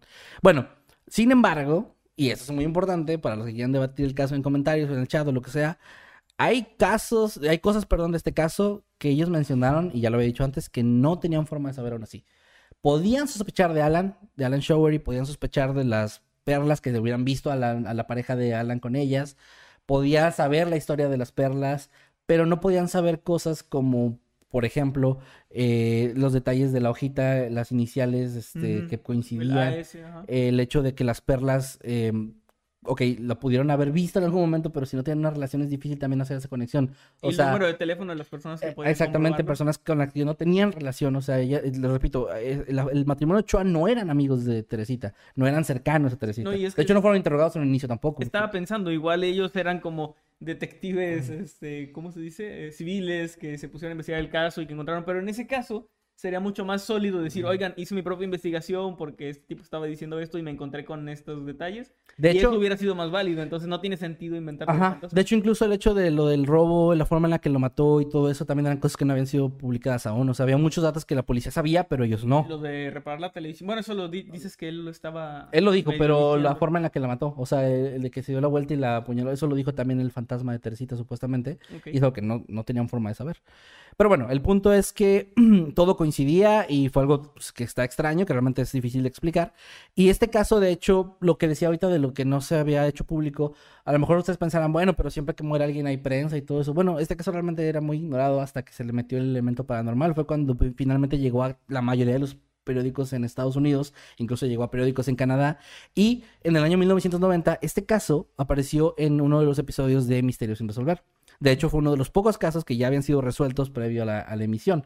De hecho, Bueno, es que antes. ahí podrías usar el, el- Eso iba. Bueno, ok. No, no, dilo, dilo. De que lo que no se ha resuelto es si fue un fantasma o no lo que resolvió el caso. Sí, el caso, como dice Manuel, se considera ya cerrado porque ya se tiene el perpetrador, el asesino y todo. Pero la cosa que siempre seguirá siendo una incógnita, que no se sabe realmente con certeza, es cómo los detectives llegaron a resolverlo. O sea, cómo esa información realmente de dónde salió. ¿De un fantasma? ¿Remy Chao fue poseída realmente? O. Remy Chao, perdón. No, sí, Remy Chao, perdón. Ella fue poseída realmente. O. eh, el, el matrimonio orquestó todo esto como una farsa, tenían información que no, no querían revelar cómo la tenían, no se sabe. O sea, esta es una incógnita que realmente se mantiene Creo todavía igual. Si fuera una farsa o que querían llamar la atención, ya hubieran escrito un libro de eso. Sí, y, y no que yo sepa no ha pasado, así que O vendido los derechos para una película. está, está raro. Yo- a lo mejor sí querían pues ayudar nada más a resolver el caso, ¿no? O algo Sí, así. está, está muy, muy raro. eh, y muy interesante también. O sea, no, no sabía nada de este caso. Realmente estaba, o sea, no, no había escuchado nunca sobre el caso de Teresita. Ah, Está muy, muy interesante. Digo que yo me lo topé como eso de una mujer que resolvió su propio asesinato y Ajá. curiosamente no scrollé a ver otra cosa porque me acordé de ese que yo traje, pero no me acordaba de todos los detalles. Entonces lo empecé a leer y dije, sí, es el era el mismo, ¿no? mismo, ¿no? Dije, no, pues no es el mismo. Fui a ver el episodio y vi todo el caso y ya dije, ah, no, no, no es el mismo. De hecho, eh, no sé si tienes ahí qué pasó con este tipo. Si No, realmente en las fuentes que busqué, que sí fueron varias, de está raro porque incluso es un caso, le decía a Meme ahorita antes de empezar, es uno de esos casos que ni siquiera tienen página de Wikipedia. O sea, Ok. no, ya ves que normalmente sí tienen. Sí. E incluso, de hecho, el, el anterior, este, sí tenía. O sea, el, el que traje la, en el episodio Creo 11. que estaba menos detallado, ¿no? O sea, era mm, sí, pues es que pasó en el siglo XIX. El caso de, perdón, déjame digo el nombre otra vez, Elba Sonahister. De hecho, tiene hasta un nombre, el fantasma de no sé qué chingados. Ok. Que yo no sabía eso cuando lo traje. Pero bueno, el punto es que no es un caso tan conocido y las páginas que investigué eh, encontré pocas de noticias, o sea, pocas así como dan fuentes más confiables, o sea, eran varias que recopilaban de varios lugares, pero sí había, por eso había, incluso algo que pues les, les menciono, había detalles que nunca supe al final si hicieran de una forma u otra. Encontré en algunas fuentes que el doctor era doctor Joe Chua y en otras que era José Chua. Y le decía a Meme precisamente que como era filipino podría ser ambas. Sí. O sea, no sé. No, podría que dijeran Joe. Es- está raro, pero sí, o sea, podría ser. Entonces, bueno, este tipo de detalles están raros porque al final, les digo, no, no mencionan. Lo único que se sabe es que pues sí se puso en libertad condicional. Sí. Al parecer no volvió a caer en la cárcel o, o no, no se volvió a saber que cometiera crímenes o algo así porque no viene ninguna información que Pues, hayan arrestado Yo nuevo. quiero pensar que si Teresita realmente se apareció y fue como un fantasma, ojalá que haya tenido la fuerza De volver. de volver y atormentarlo cada pinche día de su vida Sí, hasta güey. que se muriera o lo que sea. Sí, la neta sí está cabrón, porque sí da coraje, como les decía. Este, este caso me interesó mucho y luego ya me dio mucho coraje porque, pues, cinco años. Cinco años por matar a una mujer inocente que no hizo nada. Hace, hace tiempo traje el caso de una chica que la que actuó en Poltergeist, Ah, sí, sí. no sí. recuerdo en qué capítulo fue, que su asesino también pasó Como seis nada años. En, nada en la cárcel y luego ya trabajaba de chef en un restaurante como si nada. Después bueno, de algo perdido este güey no, no sacó libros porque ha habido casos, güey, donde sí sacan Sí. que es un libro y que su Y historia. gente que les compra. Y Sí, no, ya ves que peor- tú hablaste de eso la semana pasada, de que luego se aprovechan de eso, ¿no? ¿O quieren Lo, lo peor en, e- bueno, lo peor en ese caso, por ejemplo, es que si sacara un libro sí podría enriquecerse con eso porque no está preso. Ujú, Entonces no hay realmente una No lo hizo, qué bueno. Pero sí, sí está bastante, bastante feo que pase. En especial si te pones a pensar que hay gente que por menos que eso o por algo muy estúpido pasaron el resto de su vida en la cárcel. El caso de este chico eh, afroamericano que lo ejecutaron a los 14 En años. los 40, ¿no? Y que y completamente inculpado porque no, Solo por ser Sí, no afroamericano. había, no había una prueba de que hubiera hecho algo y lo, lo mataron. Te da mucho coraje ver que hay gente inocente pues, que la han matado por mucho menos o que ha pasado el resto de su vida en la cárcel siendo inocente y que tipos como este pues hayan salido en libertad condicional y hayan tenido una vida relativamente normal. Lamentablemente, ese es el problema con la ley, que ni siquiera puedo culpar a la ley tal cual, porque sí entiendo que si en este caso eso tuvo que ver, si, si realmente eso tuvo que ver el hecho de que lo arrestaran porque un fantasma dijo y que no quieran hacer que proceda Es que- por eso o que eso afecte algo a la sentencia, sí lo entiendo. Si aceptas el hecho de que algo paranormal influyó aquí, Vas a tener que aceptar todo. tienes que aceptar todo lo paranormal y entonces el hijo de Sam, de quien hablé la semana pasada también, Es inocente. es inocente porque su perro, el perro de su vecino lo obligó a hacer Exactamente. O sea, no estoy de acuerdo, obviamente, con lo que pasó, pero sí entiendo que la ley es algo muy complicado, que uno es fácil criticarlo y decir, pinche ley, no vale madre, y cómo lo dejaron libre, pero a veces, esta- o sea, a veces estos huecos legales existen porque son casos sin precedentes o son casos que, que sin querer se meten en estos espacios entre una cosa y otra, ¿no? Donde O Es sea, el hecho de que dejen libre a un asesino porque un policía no le leyó bien sus derechos, por ejemplo. Ese Y es que tipo es- de, es- de respetar el proceso. Exacto, que es un proceso y es obviamente indignante como público, como civiles, pero también hay que entender que también eso puede ayudar a que inocentes no caigan por cualquier cosa. Que, Sí. ok, sé que sí pasa, sé que no vivo en un mundo utópico donde no es así, sé que mucho inocente en la cárcel, pero se supone que esa es la idea, ¿no? Entonces es un caso complicado y sobre todo me pareció, ya fuera de todo ese asunto legal, me pareció muy interesante, ojalá que les haya gustado, pero sobre todo me encantaría ver la opinión que tienen ustedes, por qué partes se inclinan, si creen que realmente fue algo paranormal o no, y fue algo que tiene una explicación que Y no una- sabemos. alguna teoría que tengan de qué fue lo que pasó. Nos encantaría también leer eso ah, en cualquiera de los medios que lo quieran enviar. Es muy buen tema, la verdad, in- increíble, me gustó muchísimo. Gracias. Y pues es momento de llegar a la recta final de este podcast donde leemos sus superchats, Sí, tus tweets y comentarios. No sé si quieres empezar, empiezo yo. No, tú, tú, tú, aquí ya tienes ahí. Muy bien, aquí Sam Walker, que ya es miembro de Inmortal durante 18 meses, dice, ah, pasó mucho tiempo, jejejeje. Saludos a Ternurita. ¿A Sí, Ternurita? Saludos a Ternurita y un corazoncito. Saludos Ternurita Saludos, y saludos Ternurita. Sam Walker. Gracias, Samuel, por tu apoyo. Dante Maker nos mandó un superchat de 50 pesos. Muchas gracias, Dante. De verdad lo apreciamos mucho. Y dice: Hola chicos, les mando un gran saludo. Casi tan grande como el ego de Emanuel. Muy, muy pequeño ese saludo. Ay, sí. Es el saludo tamaño del universo. Gracias, Dante. a. Kirishima, Kirishima Eiji- Eijiro. Perdóname si no lo pronuncie bien. Y que nos manda 100 mil eh, pesos chilenos, me parece. Dice Masketman, eres tan lindo. Ah, muchas gracias. Qué, qué lindo comentario. Gracias, lo aprecio mucho. Que por cierto, quiero comentar eh, de lo que dijo Dante. Porque pues, lo- así bien sin Ah, contexto. sí, sí, sí, sí. Fue algo que tuvo que ver con la llamada. Eh, No lo está insultando porque te- no quiero que se vayan en contra de Dante, ¿no? De que, órale, güey. Sí, no, no. O sí vayan en contra de Dan si quieren, pero no, No, por es eso. probable que se vayan en contra de mí. no, sí viene gol. o sea, es- Sí, que chingue su madre. y no saben ni qué pedo. Sí. Pero bueno, No, gracias. fue un chiste Dante. local ahí. Gracias, Kirishima. Muchas gracias también.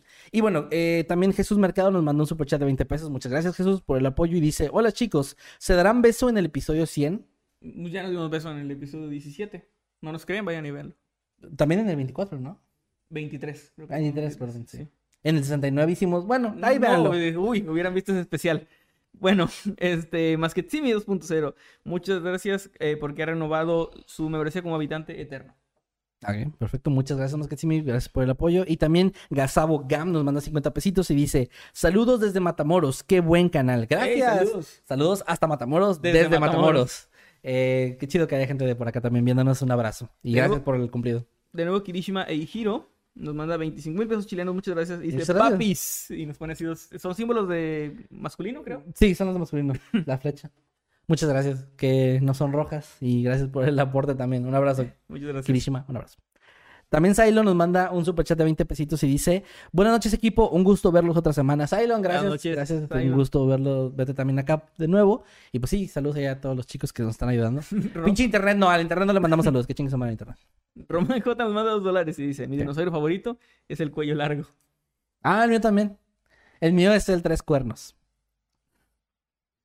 De los incultos. Este... Las pi- mis piernas y el collar de Manuel nos mandan 50 pesitos y dicen: Esto es para Jimmy por el favor que me hizo el otro día. ah, ok. Pues felicidades. Ya le, ya le el No, yo no- siguiente. Yo no me meto en esas cosas, no sé. ¿Cómo no? Jesús Mercado nos manda 20 pesos, muchas gracias. Dice: eh, Avenida peleas por los terrenos de la abuela. Por referente a lo de. Avenida. Está con madre esa avenida, güey. Ah, Avenida Tío Borracho en el Pozo. ah, sí. Muy, muy buena anécdota de mi infancia. Gracias, José Román Rodríguez, que nos mandó 50 pesos. José Román Rodríguez, si lo leí bien. Y dice: Este superchat es exclusivo para Eddie. Se lo prometí en un mensaje que le mandé al Insta. Mensaje que aún no lee. Ah. Salúdenme con voz de narrador. Román, no Ramón. No, pues que te salude Eddie, ya que nada es cierto. No, porque no ves, que anda mandando no ves que lo ignora, güey. Ah, sí, cierto. Eddie- De hecho, Eddie no escuchó. Se Así, fue. Lo se ignora tapó- se tapó épicamente. los oídos mientras estábamos leyendo esto. ¿Qué tal? Buenos días, tardes o noches. Los saludo a su amigo Nightcrawler. Y su amigo Masketman Y este es un saludo para José Román Rodríguez con voz de narrador. con voz de narrador. Gracias por tu apoyo, José. Que estés muy bien. Gracias también a David Panda que nos manda dos soles peruanos y nos dice David Panda. Muy bien, David Panda, saludos para ti. Saludos, David. Que estés muy bien. Kirishima Ei- Eijiro se acaba de unir como habitante infernal. Gracias por el Ey. apoyo. En serio, qué, qué lindo que nos apoyen así. Muchas gracias. Ojalá que te guste ahí eh, usar, spamear, bueno, no spamear literal, pero usar esos emojis bonitos que tenemos por ahí. Gracias. Fernan LOL 14 nos manda 20 pesitos, dice, hola, saludos desde México, saludos hasta México desde México. Fernan, Saludos. Un abrazo Fernando, para ti. bien. Acá pregunta eh, Eddie en el chat, ¿conocían el tema de Manuel? El 55% dice no. El 22% dice ho, ho, ho. El 13% dice no lo conocía por completo y el 8% dice sí. ah, mira, hay De personas. 345 votos que hubo. Gracias por estar ahí eh, participando en el chat. Y gracias, Eddie, por ponerlo. Gracias también a Aoshi 120 que nos que perdón, que acaba de unirse como habitante infernal. Gracias, Aoshi. Un Muchas, abrazo. Muchas gracias. También acá Cassandra Bien Pica Mesa, que está cumpliendo 10 meses como habitante infernal, y nos dice: Hola chicos, hoy por fin los puedo ver desde casa. Ah, qué chido, Cassandra, qué bueno que estés ahí descansando. Y pues gracias, ojalá que te haya gustado el episodio.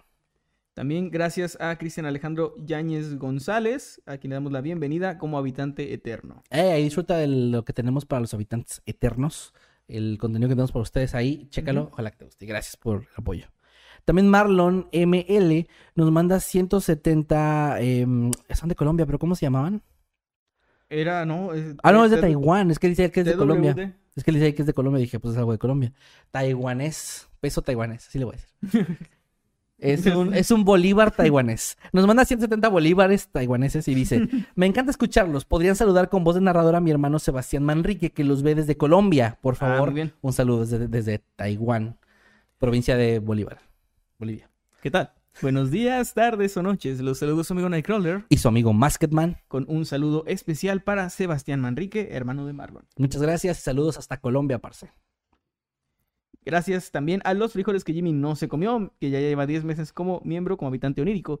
Dice, hola a todos, llegó tarde, alcancé a ver lo del último, lo del último, luego de una semana sin verlos en vivo. Estén bien, saludos, postdata, están geniales sus playeras. Ah, Ah, muchas gracias. Ahorita hoy me traje la de... La de Mundo que, pero la OG esa nos la regaló Ram. Sí, esta es una que nos regaló, ¿no? La que a mí me regaló ya no me queda, así que ¿No? no, ya no, güey. Eh, gracias. Y también a Jesús Mercado, que nos volvió a mandar un superchat, gracias, de 50 pesos. Y dice, chicos, no se burlen del fantasma que poseía a su esposa, porque cuando mi tío se mete al baño con su novio, se escucha la llorona y dice que lo posee. Ah, pues sí, puede, puede pasar, Ah, ¿eh? pues perdón, o sea, no, no lo estamos burlando. Yo me burlé de la villa de Polo Norte, no de mi casa. Mi casa estaba buena. También mi caso bueno. No, el tuyo también, pero me dije que me burlé de... la Lick Divina Rodríguez, muchas gracias, nos mandó 200 pesitos, muchas gracias. Dice, felicidades por sus casi 100 episodios de Noctámbulos. Espero sean muchos más. Y un abrazo y un beso a Don Meme por su casi cumpleaños. ¿Qué día es, meme? Yo sí no me lo sé y te lo digo de frente, Yo perdón. Sí me lo sé, ¿cómo que no sabes? Pero número. 5 de marzo. Ya, ya es este sábado. Ya, bueno. De hecho, por eso le trajimos un pastel. Por supuesto que sí. No, no es cierto. Sábado 5 pues, Avísenme, díganme. pues a ver, güey. Pinche Ger. Ger es el que Ger. Chingada Ger. Eres recursos humanos. Es el peor recurso humanos que tenemos. Porque es el único. Eh, ¿Quién más falta aquí? Perdón. Eh, ¿sigue una Ah, bueno, encuesta? falta acá una encuesta que hizo Eddie, que dice, ¿conocían el tema de Kevin? El 70 el 78% dijo no, el 13% dijo sí, el 7% dice no lo conocía del todo, y fueron 194 votos ahí, así que bueno, la mayoría no lo conocía, que bueno, incluyó Manuel ahí. Y fue el último, ya no hay más superchats ahorita. Ya Bueno, con eso llegamos al final de los superchats. Vamos a leer. eh, voy a leer unos tweets. Y yo me aviento el chat. Muy bien. Déjame nada más aquí, perdón chicos, es que no, no tenía abierto porque luego suena. Ah, mira, llegó otro mensaje, seguro que es el último. Bueno, que llegó otro mensaje de la esposa Once de Eddie, que está cumpliendo 13 meses como miembro, muchas gracias, de nivel inmortal, y dice, hola, tarde pero seguro, saluditos y nos envía ahí emotes de Eddie, bien kawaii, y muchas gracias por el apoyo. Y por aquí, Magnus A- Aristos Kratos, con el hashtag Noctámbulos Podcast, nos dice: Veo el podcast mientras organizo algunas cosillas. Y tiene aquí, creo que son cartas. No sé si son de. Creo ¿Cómo? que esos son de Magic the ¿Sí? Gathering. Creo. No estoy viendo. Soy, soy muy malo para Sí, no, esto de las cartas, pero pues, está ahí con, con unas cartas. Muchas gracias, Magnus. También saludos a Valen, que dice que eh, tomo, tomo once mientras los veo, aunque ya me comí una dona. Saludos. Ah, es que creo que o sea, es un- una tacita Ah, de Once. de once. Ajá. Bueno, acá el señor Marmotín nos dice, esos frijolitos ya llevan mucho tiempo fuera del refri, refiriéndose a los que Jimmy no se comió, ya esos frijoles ya, Ya, están hongueadísimos. Sí, ya, ya, ya, ya Pues tuvieron... por un- eso, por eso tienen para, para. Sí, o sea, ya se pusieron a trabajar, ya generaron, ya tienen eh, RFC. Una familia que mantener. Sí, sí, no, ya está cabrón. Dicen acá, no más maltratos a Ger, dicen al Wanda, no, sí, hay que maltratarlo más. Le Sí. gusta aparte, sí, más... es Él nos bien- lo pide, de hecho. Sí, de que, ay, latiguenme, pinche enfermo. Bueno, acá también Nelly Lar nos dice, hola, buenas noches, mi teoría es que el doctor tal vez tenía una relación escondida con Teresita y por eso sabía cosas. Ah, Ya mira. nomás. Puede ser. Y luego pues, es una coartada perfecta porque le dice a su esposa, no, tú me dijiste esto. No me acuerdo, no, es que como estabas poseída, pues no te acuerdas. poseída. Bueno, acá dice Daniel Carrillo, manda saludos, bro, de aquí de Matamoros, las mejores historias de terror. Daniel, un saludo, Daniel Saludo. Carrillo, que estés bien, bro. Por aquí Lizzy nos dice que está haciendo tarea de dibujo técnico, así que no va a dormir mientras nos está viendo. pedo. Ya lleva tiempo sin verlos, los extrañaba. eh, pero bueno, disfrutar, nos dice Quetzali. Muy bien, gracias. También acá Alondra Muñoz dice, saludos chicos, esta vez sí llegué en vivo, pero al final, y cosito roto, los TKM mucho. Gracias, Alondra, también te queremos y pues no te preocupes, ahí puedes verlo. Román, a Román le están diciendo inculto, dice, que alguien le dijo inculto.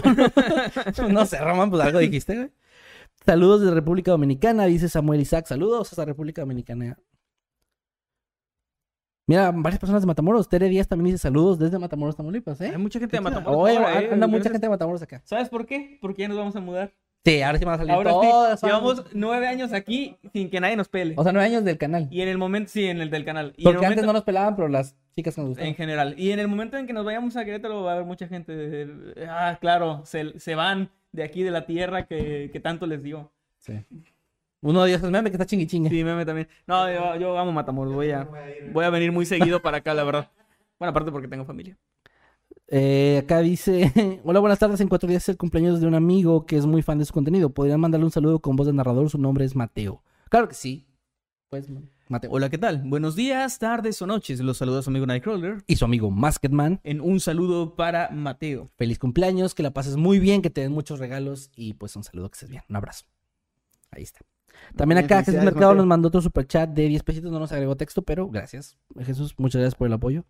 También Miguel Antonio Toledano Gutiérrez me pidió saludo. Saludo.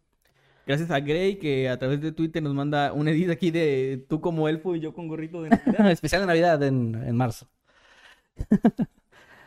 Güey, sí, sí, estuvo un tema. o sea, Sí, estoy molestándote, güey, tú Es- sabes. Fue, o sea, creo que lo contrastante del- de la temática es lo que Sí, me llamó también la atención para ponerlo. Sí, no, de, de- hecho es un, es un... Fíjate que fuera de mame de todo lo que estuve diciendo las pendejadas, sí da cosa, esos, a mí me dan mucha cosa esos lugares donde todo el mundo está sonriendo, güey. Es como temático y así. Sí, cuando hemos hablado con toda repensón de que los personajes, que los actores, Sí. que los obligan a siempre estar contentos y así, y que luego están como valiendo De madre. hecho, eh, pues cuando he ido a vacaciones, que son estos... eh, ¿A Disneyland? No, no, Ah. nunca he ido a Disney. Pero sí he ido como a, a hoteles y así donde te tratan muy bien, que es algo muy chido, donde los empleados te sonríen y todo, pero siempre siento que hay algo de rencor. Ah, güey, como que sí. sea, como que- como o como que que, digo, signos ah. de, de muertos en el sótano. No sé, sí, sí, sí está como cosita, pero, pero pues está chido que sean amables. Mira, acá Amelia Martínez Vega nos da otra teoría del caso y dice, mi teoría es que le dejaron el cuchillo en el pecho para que no se desangrara el cuerpo. Oh. Es una gran teoría. Y a lo mejor le, le puso fuego para que mm, cicatriz. Pero ¿cómo se le dice eso? No cicatrizar. Cauterizar. Cauterizaba, le cauterizó las heridas. Se lo estaba curando en realidad. Mister En paz descanse, Teresita. Mister 09 a través de Twitter nos dice, lo mejor del jueves es terminar uno, unos pedidos mientras escucho hashtag Noctámbulos Podcast, saludos desde Hidalgo, y nos muestra una imagen de que está haciendo dibujos Ah, bastante qué chingones. chido, qué buenos dibujos. Muy, muy buenos dibujos. Ahí dale retweet, ahorita dale retweet yo, porfa. De hecho, se me olvidó dar retweet a los que he leído, discúlpenme, siempre doy retweet y ahora... Mira, ahora ¿puedes no. leer este, güey, porfa? ¿Cuál? Es que estoy señalando. Las pompitas de Eh. mis pompitas. Dice, ¿me pueden saludar, porfa? Me quedé sin dinero por ir al doctor. Claro que sí, pompitas mías. Un Pinche saludo. meme, güey. ¿Qué pasó? Tienen mis pompitas dicen. Pinche meme culero. Pues Bueno, un saludo a mis pompitas, que estén muy bien y ojalá que ya no estén malitas. a chinga. Es que iba al doctor. Ah, sí, por eso se quedó. Pues por eso no las traes. sí, pero nunca las traigo, de hecho. bueno, Muy bien. desde las pompitas de Manuel, a ver. Desde las pompitas. A ver. De aquí salgo. De las pompitas de Manuel. A ver, hubo muchos, hubo muchos problemas técnicos. eh, Kevin se va a rifar ahí acomodando No, hombre, van a ver esto todo. episodio. Muchísimas gracias a todos los que estuvieron aquí, a los moderadores, gracias a Meme detrás de cámaras, gracias a Eddie detrás de cámaras haciendo pues un trabajo moderadamente bueno. Llegó tarde a, a la llamada con los miembros. Está comiendo en el trabajo. Acosa a meme. No le contesta a los mensajes. No le contesta a los fans, güey, que tanto lo quieren. Qué y mal, ahorita Eddie, nos corta mal, la Eddie. transmisión. No, pues. Eh, y bueno, La próxima semana vamos a hacer un reality que se llama Buscando detrás de cámaras. Buscando. ¿Cómo se llama el un, post? nuevo, un nuevo Eddie. así. Sí, buscando un nuevo. Le vamos a poner Eddie porque qué huevo voy a aprendernos otro No, nombre. sí, y, y le das el arroba y secker. Sí, por favor. Sí, nada más. De repente van a ver la foto de alguien más. Y bueno, por cierto, arroba Eddie Secker en todas las redes sociales, ¿cierto, Eddie? Así es, lo- ahí lo pueden encontrar. A meme como arroba Andrés Parreño. parreno meme y meme parreño en su canal de YouTube. El señor Kevin García. A mí me encuentran en todos lados como arroba Kevin Maskedman. Gracias por su apoyo, gracias por seguirnos. Y a, a Manuel, como A mí en todas partes como arroba Emanuel-Night. Gracias por acompañarnos en este, el episodio 99 de Noctámbulos. Nos vemos la próxima semana para el episodio 100. Que estén muy bien, pásensela increíble, que tengan una gran semana. Y pues nos vemos la próxima para más casos interesantes, paranormales y de navidades eternas. Cuídense mucho. Adiós. ¿Saben qué canal es mierda? Adiós. Mundo Creepy. Mundo Creepy es mierda.